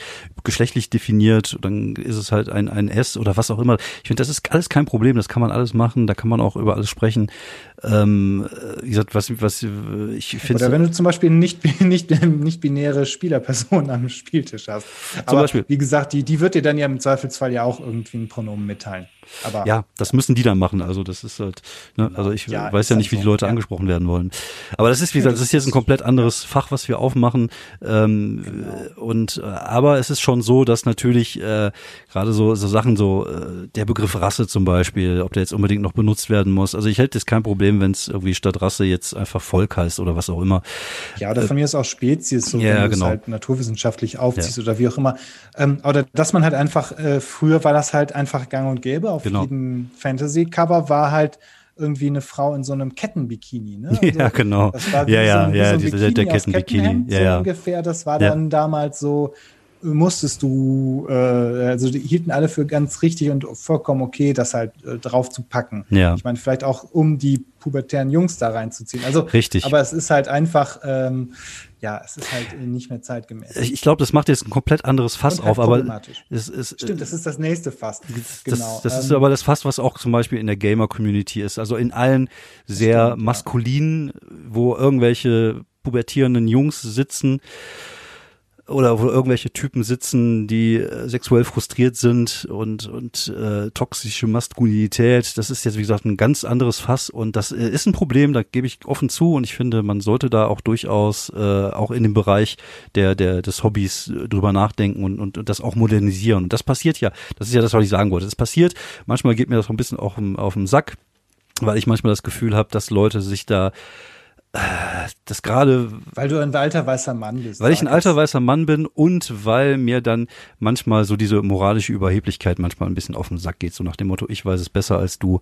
Also es geht mir eigentlich auch gar nicht, also wahrscheinlich, äh, das habe ich aber oft einfach bei anderen Sachen, wo ich eigentlich der gleichen Meinung mit den Leuten bin, aber mir einfach so dieses von oben herab so auf den Sack geht, dass ich dann einfach zumache, weil ich einfach denke so, ey, das will ich nicht. Und dann werde ich halt piesig und dann sage ich das manchmal ist halt auch, irgendwie eine Trotzreaktion. Ja, genau. Das, äh das, äh, das, schon. Das, ja, ja, ach, ja, jeder hat so sein Ding zu tragen. Ne? Aber man merkt schon, dass sich das, dass, dass da so eine so eine modernere Facette reinkommt. Aber es ist, glaube ich, einfach auch wichtig, dass die, dass die Szene einfach sich verjüngt und sich auch verweiblicht. Auf jeden Fall, da bin ich äh, voll dafür. Ich, wie gesagt, gewisse Sachen muss ich ja nicht mitmachen und und ja, früher, ja, ja, früher waren es halt wirklich ähm, auf so einem Con, da waren es halt, ich weiß nicht, da war so ein, so ein Frauenanteil so unter zehn Prozent oder so. Ja. Das ist, glaube ich, mittlerweile äh, schon irgendwie besser geworden. Ja, ja, Weil genau. es ist ja auch irgendwie, man weiß nicht, es ist auch, es ist auch sehr, sehr schade, dass wenn, wenn, wenn halt Teile der Gesellschaft sich da nicht, ja. da nicht auftauchen, weil ich finde halt irgendwie. Kacke. Ich finde, ich finde es auch immer gut, wenn wenn eine Frau oder mehrere Frauen an einem Spieltisch sitzen. Ich finde, das dadurch gewinnt äh, gewinnt das Spiel einfach auch mal andere Facetten, weil äh, man hat das ja auch, wie gesagt, gerade früher, also jetzt nicht mehr, aber früher hat man ja manchmal auch diese Schwanzvergleichmomente gehabt äh, am Spieltisch, wenn man nur so, so, so pubertierende Jungs da so rumsitzen hat oder irgendwelche äh, Anfang 20-Jährigen. Und das hast du halt mit einer Frau eigentlich weniger gehabt. Und äh, ich find's eigentlich immer angenehm und äh, äh, schade, dass das nicht so früher nicht so so, dass es das früher nicht so gab. Aber wie, dafür ist es halt umso besser, dass es ja heute äh, sich das das öffnet. Genau, es ist halt eine tatsächlich eine ja eine, eine progressive Weiterentwicklung, die ja. die man auch, die auch glaube ich heutzutage jede, jede Hobbyszene braucht, weil es äh, ähm, so ja, man halt muss sich, man muss sich immer ne? weiterentwickeln. Das, äh, sonst bleibst du irgendwann stecken und dann interessiert es irgendwann keiner mehr, weil dann stirbst halt. Mhm. Und das ist genau. halt. Und der äh, Input ist halt auch wichtig, der von, ne, von, von Leuten, die nicht nur weiße Männer sind, kommt. ja, ja, es wird jetzt zu einer politischen Diskussion. Und äh, wer sind wir ja. schon, wir beiden alten weiße Männer, dass wir äh, das beurteilen können? Das müssen andere machen. Ich glaube, das ist, ist auch okay so.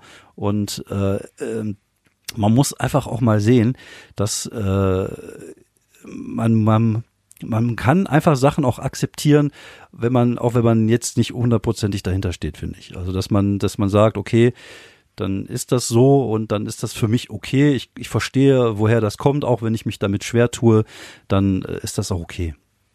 Und äh, also ähm, ach, ich finde, es ist halt egal. Im Grunde zählt äh, wirklich das äh, Spaß beim Rollenspielen zu haben. Und genau. darum geht's dann ja im Endeffekt. Das ist also, richtig, ja. Ja, genau. da, auf jeden Fall, da bin ich, äh, da bin ich ganz bei dir. Der Spaß ist halt, ja, genau, und der Spaß ist halt im Endeffekt besser, wenn wirklich alle Leute sich an so einem Spieltisch äh, heimisch fühlen und zufrieden, ja. also was heißt heimisch, also willkommen fühlen, genau. genau. Und halt auch man halt äh, nicht jetzt, ach ich weiß nicht, auf manchen Cons gab es dann früher öfter Probleme, wo creepy Typen halt irgendwelche einfach Frauen angegraben haben. Und das ist halt einfach. Ja, gut, das, das hast du ja auch in dieser, in dieser Cosplay-Szene gehabt, ne, wo dann irgendwelche Frauen da von irgendwelchen creepy Typen. Das ist natürlich auch so, wie so, die Nerd-Szene ist natürlich auch so, äh, oft ist man ja als Nerd immer so ein bisschen der, der oder diejenige gewesen, die früher nicht viel Aufmerksamkeit bekommen hat, so ein Einzelgänger-Typen, dass man sich immer so ein bisschen geflüchtet hat halt in das Hobby. Und das, ähm, das, dass es heutzutage nicht mehr so ist, ist auch gut, aber früher war es halt so, das äh, muss man einfach mal sagen. Also wir äh, Nerds waren halt oft die Leute, die in Sport nicht sehr gut waren und die dann halt äh, eher äh, Febel für Bücher hatten, eher ein Febel für Espak Eskapismus hatten und das waren halt oft diese pickligen 13-jährigen Typen, die keiner irgendwie so richtig ernst genommen hat. Also ja, genau. so wie aber ich, ich fand, da hat das, das, das, dieses Rollenspielen auch irgendwie ähm, einem noch rausge also noch weiter rausgeholfen als also der Eskapismus durchs Eskapismus durchs Rollenspiel ähm, hat dann ja sozusagen auch noch so eine soziale Komponente dazu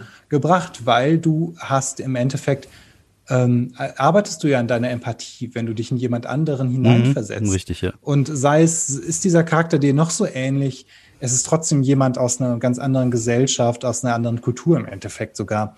Und ähm, und der Spielleiter schlüpft dir in sämtliche Rollen oder die Spielleiterin oder die Spielleitung in sämtliche Rollen auf dieser Welt. Das heißt, du spielst von der alten äh, äh Marktfrau bis zum äh, uralten äh, Erzmagier von, vom, weiß nicht, vom sprechenden Wurm, wenn es in der Welt sprechende Würmer gibt, ja. kommst du in alles rein. Ne? Mhm. Irgendwie, wenn irgendwie einer, wenn, wenn irgendwie in der Runde so ein Naturzauberer ist und dann mit, mit Pflanzen spricht, dann musst du halt vielleicht auch mal gucken, okay, wie würde jetzt eine, eine Eiche sprechen oder was weiß ich. Ja, und ich, ich, ich empfand die Szene aber eigentlich auch immer als sehr ähm, tolerant und sehr offen und ähm, mhm, klar. Das gehört du, eigentlich dazu. Es ist eher so ein bisschen, ja, so ein bisschen eher also es ist schon tendenziell leider halt auch ein bisschen bildungsbürgerlich, weil das sind ja, ja meistens dann doch Leute, die irgendwie ja. gerade irgendwie an der Uni sind und viel Zeit haben. Ja, ja genau. Naja, okay. Ja, es ist halt, Aber, du musst, ähm, ich sag mal, du, du wie gesagt, es sind ja viele Bücherwürmer auch, ne? Es, ist, es geht, du hast ja schon so eine gewisse ähm, muss halt schon so einen gewissen Hintergrund haben, glaube ich, um, um das Hobby auch zu betreiben, dass du halt gerne liest oder gerne ähm, Fantasy-Sachen, ja, die, die mich, mich beschäftigst und solche Sachen. Also du brauchst das schon irgendwie. Und, und auch da, äh, das hört sich jetzt doof an, wenn ich das sage, aber es ist halt ein Mittelstand-Ding. Das ist halt wie Handball. Handball ja, ist der Mittelstandssport das, äh, und Rollenspiel war halt immer noch ein Mittelstandsding irgendwie ja. so ein bisschen. Aber ich finde, es ist halt eigentlich äh, so vom Grundprinzip, mh, dieses Hineinversetzen, dieses äh, äh Spiel, Abenteuer erleben, ist eigentlich ähm, was wirklich so für, für sämt, also ich finde, es sollte für sämtliche Schichten sein.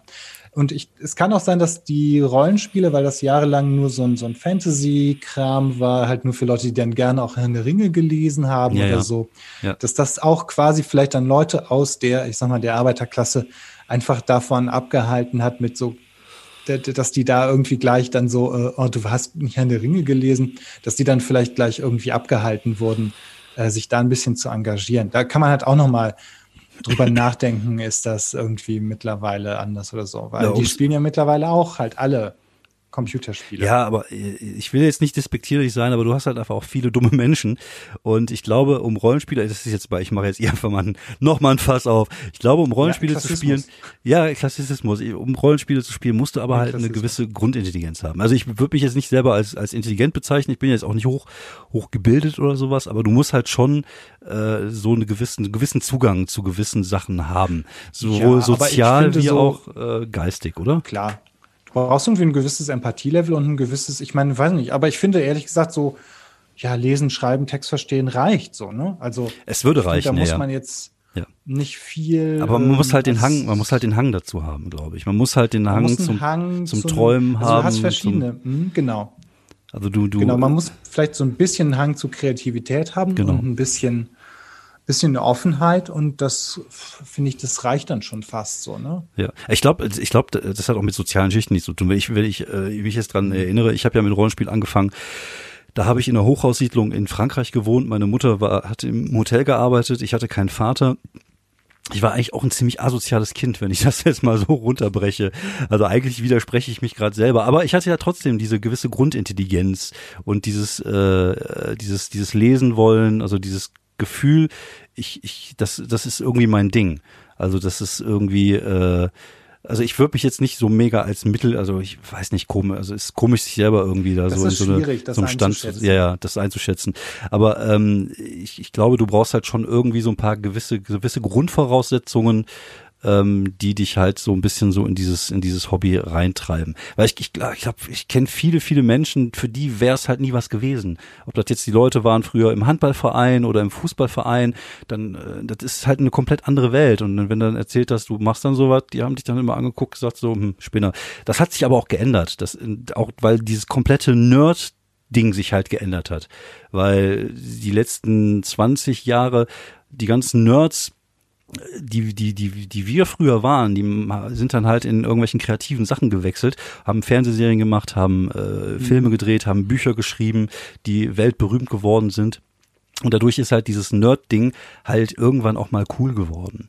Aber das war ja zu der Zeit, wo ich jung war, war das nicht so. Da war es halt einfach irgendwie, war es jetzt kein Aussätziger, aber nee, das war schon irgendwie so ein, es war halt schon so eine Domain von ähm, eher vielleicht sozialen Außenseitern der Mittelschicht, weil ich glaube, so ein richtiges Oberschichtending war es ja auch nicht. Die haben ja damals alle, weiß nicht, Tennis gespielt und Geguckt. irgendwie ähm, wollten Aktienhandel ja. gehen oder sowas in der Art. Also das ja, ist ja. tatsächlich, glaube ich, ein relativ schmaler Korridor irgendwie so.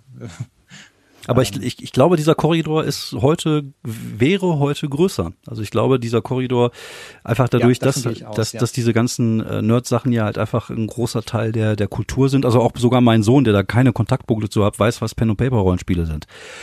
Und ich, ich glaube, das wissen halt auch viele. Und ähm, man muss halt nur gucken, dass man die Leute ähm, dass man die Leute vielleicht dann ins, ins Hobby holt, indem man das Ganze halt mal ein bisschen cooler gestaltet. Dass man irgendwie, weil, um mal wieder zurück zu diesem Thema Muffigkeit zu kommen, wenn du jetzt als Rollenspieler anfängst und guckst, was gibt es so an deutschen Rollenspielen, ähm, dann ist das halt manchmal ein bisschen muffig und die, die, ähm, dieser erste Schritt ist halt schwierig. Also für uns war er relativ mhm. einfach, weil das DSA einfach, äh, das DSA 1 war halt einfach. Aber wenn du heute mal guckst, Shadowrun, das erschlägt dich äh, DSA 5 erschlägt dich.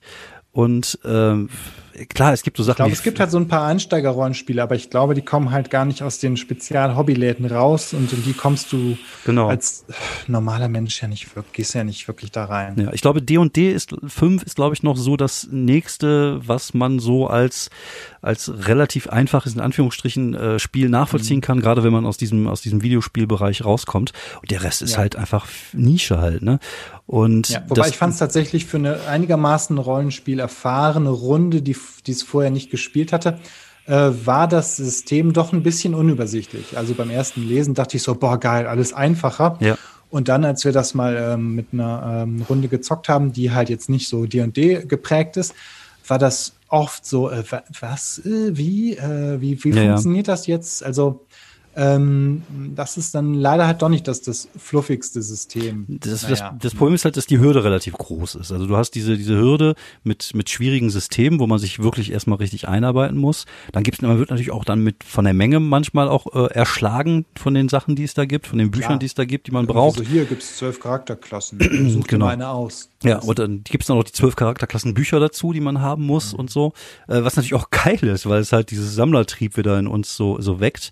Aber eigentlich brauchst du nur ein Grundbuch, ein paar Würfel und einen Tisch. Und das ist ja eigentlich das, das Schöne am Rollenspiel, dass man eigentlich mit einem vernünftigen System, ein paar Würfel und ein paar Leuten einfach einen schönen Abend haben kann. Und Definitiv. Genau die- das reicht. Und genau. das ist so super. Und weil es äh, es äh, sind halt einfache Mittel und das bringt dir aber auch irgendwie so viel. Also Mhm.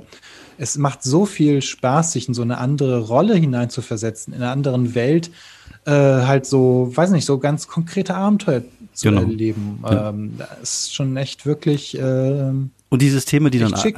Die, die Systeme, die einfacher sind, also so Ein- Einsteigersysteme sind dann entweder völlig unbekannt oder sind halt so Mhm. komplette Nischenprodukte, die halt auch keinen Coolness-Faktor haben, wo man irgendwie, äh, ja, wo man das gar nicht so weiß. Also eigentlich bräuchte man wirklich so, äh, man bräuchte eine fette Lizenz oder was wie Star Wars oder so. genau, und dann einfach ein, ein einfaches System, was man da, was man damit umsetzen könnte, zum Beispiel. Genau, Ähm, ich glaube, das aktuelle Star Wars Rollenspiel ist leider nicht so super. Äh, ist, glaube ich, auch eher etwas komplexer, ähm, auch zerfasert in ganz viele einzelne ähm, Mhm. Sourcebooks. Und es hat auch noch vor allem, glaube ich, eigene Würfel. Das heißt, du musst dir eine Packung Würfel kaufen und Ja, ja, das ist immer ärgerlich, sowas. Ja, ja. Das ja, aber echt, äh, ich finde zum Beispiel D&D macht es ja in den USA relativ gut. In diesem, die haben dieses D&D Beyond, wo du den Charakter mit reinpacken kannst. Das Ganze ist dann über, über eine äh, Oberfläche im Internet erreichbar. Das heißt, man kann den Charakter schön aufs Handy packen, äh, seine Würfel da würfeln. Und das, da, das, das, das nimmt dem Ganzen so ein Stück weit diese Muffigkeit, weil es halt modern daherkommt. Also D&D macht da, glaube ich, schon sehr viel richtig und ist, glaube ich, auch nicht umsonst Ja. der, der erfolgreichste, das erfolgreichste Produkt dieser, dieser Reihe. Aber wie gesagt, wenn du jetzt, sagen wir mal, in Deutschland anfangen willst, dich mit, mit Rollenspiel zu beschäftigen, dann guckst du, gibt's dann irgendwie so die bekannten Sachen, sind dann Cthulhu ist dann vielleicht nicht so dein Fall, Shadowrun oder, oder DSA und dann fängst du an, das Regelbuch zu lesen und denkst dir so, hey Junge, da brauche ich ja ein Studium für, bevor ich da überhaupt äh, richtig rankomme und so richtig geil ist das nicht. Man Ähm, müsste vielleicht mal so das, dieses Rollenspielsystem von den Rocket Beans, ich glaube, das, wobei ich habe keine Ahnung. Also Ja, ich gehe kenn's jetzt auch davon nicht, aus, ich- dass das ein bisschen einfach ist, aber ehrlich gesagt weiß ich das einfach nicht. Ja. Ja, ich glaube, der, wenn, wenn, man muss dann schon so ein bisschen den Zugang einfach äh, erleichtern und den Coolness-Faktor noch so ein bisschen äh, erhöhen. Ich glaube, dann. Ja, äh, wobei Coolness ist ja im Endeffekt, finde ich, das, was man so ein bisschen draus macht. Also ich finde, man braucht halt einfach wirklich irgendeinen, wer der, der richtig gut spielleiten kann, Ja, wenn du ist richtig. einsteigst. Oder jemand, der es schafft, äh, da reinzukommen. Mhm. Das ist, glaube ich, das ist schon eine Herausforderung. Also ein Produkt, was es ja in den 90ern sehr gut geschafft hat, war ja dieses Vampire, fand ich. Dieses, ähm, dieses äh, Wild Wolf Vampire. Das hat, glaube ich, Vampire, viel, ja, das, absolut. hat- das hat viele Leute ins Hobby geholt. Wenn man es jetzt sieht, ist es Das halt. hat sozusagen diese, diese, hm? das hat diese Goth-Szene Genau, aktiviert. genau. Wenn wenn man es jetzt sieht, jetzt hat es auch wieder dieses, dieses gewisse patchoulihafte muffig Gedöns an Ja, sich. wobei ich fand, es hat, äh, äh, äh, es war ein richtiger Geistesblitz, diese Vampir-Clans zu machen, weil Mhm. vorher dachte ich so, ja, Vampir ist irgendwie Vampir. Aber dann haben die diese Vampir-Clans geschaffen mit den, diesen abstoßenden Nosferatu Genau. und irgendwie den, den verrückten Malkavianern und so weiter und so fort. Und das waren so die richtige, diese verschiedenen Vampir-Archetypen mit der Zeit, auch diese Lederjacken-Vampire, ähm, die Brucher, die, die gab's, da gab's auch, als ob es zu jedem einen Film dazu gab. Also das war schon äh, dieser Weltenbau, der war richtig, richtig gut. Der hat sich, glaube ich, auch seitdem komplett so für dieses ganze Vampir-Fiction irgendwie durchgesetzt, dass es nicht nur Vampire gibt, sondern es gibt so verschiedene Clans, Häuser, äh, was genau. auch immer. Das war echt Ja, das richtig, zum- richtig gut. Das ist auch zum Teil ja auch in der, in der normalen Popkultur dann so mit, mit so Sachen wie Underworld, die Filme, das Ja, hat so ein genau. bisschen dran angelehnt und, und äh, da haben die einiges richtig gemacht. Und das, das hatte halt diesen Coolness-Faktor auch. Und ja, sowas äh, fehlt, glaube ich, so ein bisschen jetzt, ähm, um, um die Leute wieder so ins, ins Hobby zu ziehen. Wobei, wie gesagt, also ich kann das natürlich auch nur von außen betrachten. Ich bin auch jetzt nicht äh, wirklich ein großer Teil der Szene. Ähm, war es, war es mal, aber irgendwann äh, ging mir auch das auf ein bisschen auf den Keks. Es ist halt immer so, dieses äh, Szenen können manchmal sehr anstrengend sein, finde ich. Ja, das stimmt schon. Ja, aber ich meine, heutzutage, glaube ich, kommt immer noch fast, weiß nicht, jeden, jeden Monat kommt sicherlich ein neues System raus. Also diese Rollenspiel, ähm, diese ganze Subkultur lebt halt tatsächlich davon, dass irgendwie sehr viel äh, Output, äh, Mhm. dass sehr viel Output gibt. Ja, ja, und es gibt ja auch eine, eine, eine die Szene ist ja auch nach außen jetzt ähm, ganz gut unterwegs. Äh, zumindest in den USA habe ich jetzt auch viele Videos geguckt, einfach weil ich mich auch so ein bisschen mit Cypher beschäftigt habe. Da gibt's viele Spielrunden, viele Leute, die da irgendwie Videos machen. Das gibt's ja auch in Deutschland mit Orkenspalter TV, glaube ich, äh, und, und noch Mhm. den einen oder anderen äh, Kanal, die da so ein bisschen was machen. Und ich glaube, das ist halt der Weg der Zukunft, um da Leute ins, ins, äh, ins Boot zu holen und ins Hobby zu holen. Deswegen glaube ich, ist auch keine schlechte Idee, dass man das vielleicht mal selber mal irgendwann macht. Und äh, wäre natürlich wünschenswert, wenn man vorher einen ordentlichen Bekanntheitsgrad hat, weil dann kann man, äh, ja, ich glaube, das ist, damit steht und fällt immer so ein Projekt, finde ich. Das ist immer äh, schade, wenn man was Cooles macht, aber es interessiert keinen. Deswegen, ähm, Ja, vielleicht wird dieser, diese Podcast-Folge ja wie wild durch die Rollenspielszene gereicht und äh, du kriegst hinterher jede Menge Angebote. wahrscheinlich eher Beef, weil ich hier irgendwas gegen das Gendern gesagt habe oder was auch immer. Und äh, Ja, oder weil, wir, weil ich DSA beleidigt habe. oder weil du DSA beleidigt hast, genau. Werden wir also nicht erstmal wirklich nur die Würfelsysteme. ja erstmal Weil du ordentlich hast auch gesagt, Beef. dass Avent ja, du hast auch gesagt, dass Aventurien ein doofer Name ist. Ja, stimmt, oh fuck, jetzt ist vorbei. Ja, es ist, Ja, ähm, das Jetzt, ist, wir. jetzt werden wir ja, jetzt werden wir erstmal auseinandergenommen. 23 angegriffen. Ja, ja, ja, ja, ja. Alte weiße Männer machen sich über Aventurien lustig, steht morgen in der Bildzeitung. Naja, aber das Genau ist, äh, so ist das ist, ist halt so, wie ist natürlich auch so in so einem Gespräch, äh, kann, kann, kann, manchmal nimmt so ein Gespräch eine Richtung, die ein bisschen komisch ist, wo man irgendwie äh, ja sich nicht wirklich artikulieren kann und wenn es so sein sollte, und ich irgendjemand beleidigt habt, dann sage ich einfach mal, fickt euch. so. So ist das konsequent. Ich sage, ich ähm, äh, ar- arbeite aktiv daran, äh, Gendern zu integrieren in meinen täglichen Wort, äh, in meinen alltäglichen Wortschatz. Hm. In deinen alltäglichen meine Praxis. In deine Praxis. Ja, ich, ich, äh, ich, ich gebe mir auch, auch Mühe, zumindest schriftlich. Also das muss ich sagen. Also äh, mündlich achte ich manchmal drauf, aber nicht so wirklich äh, häufig tatsächlich.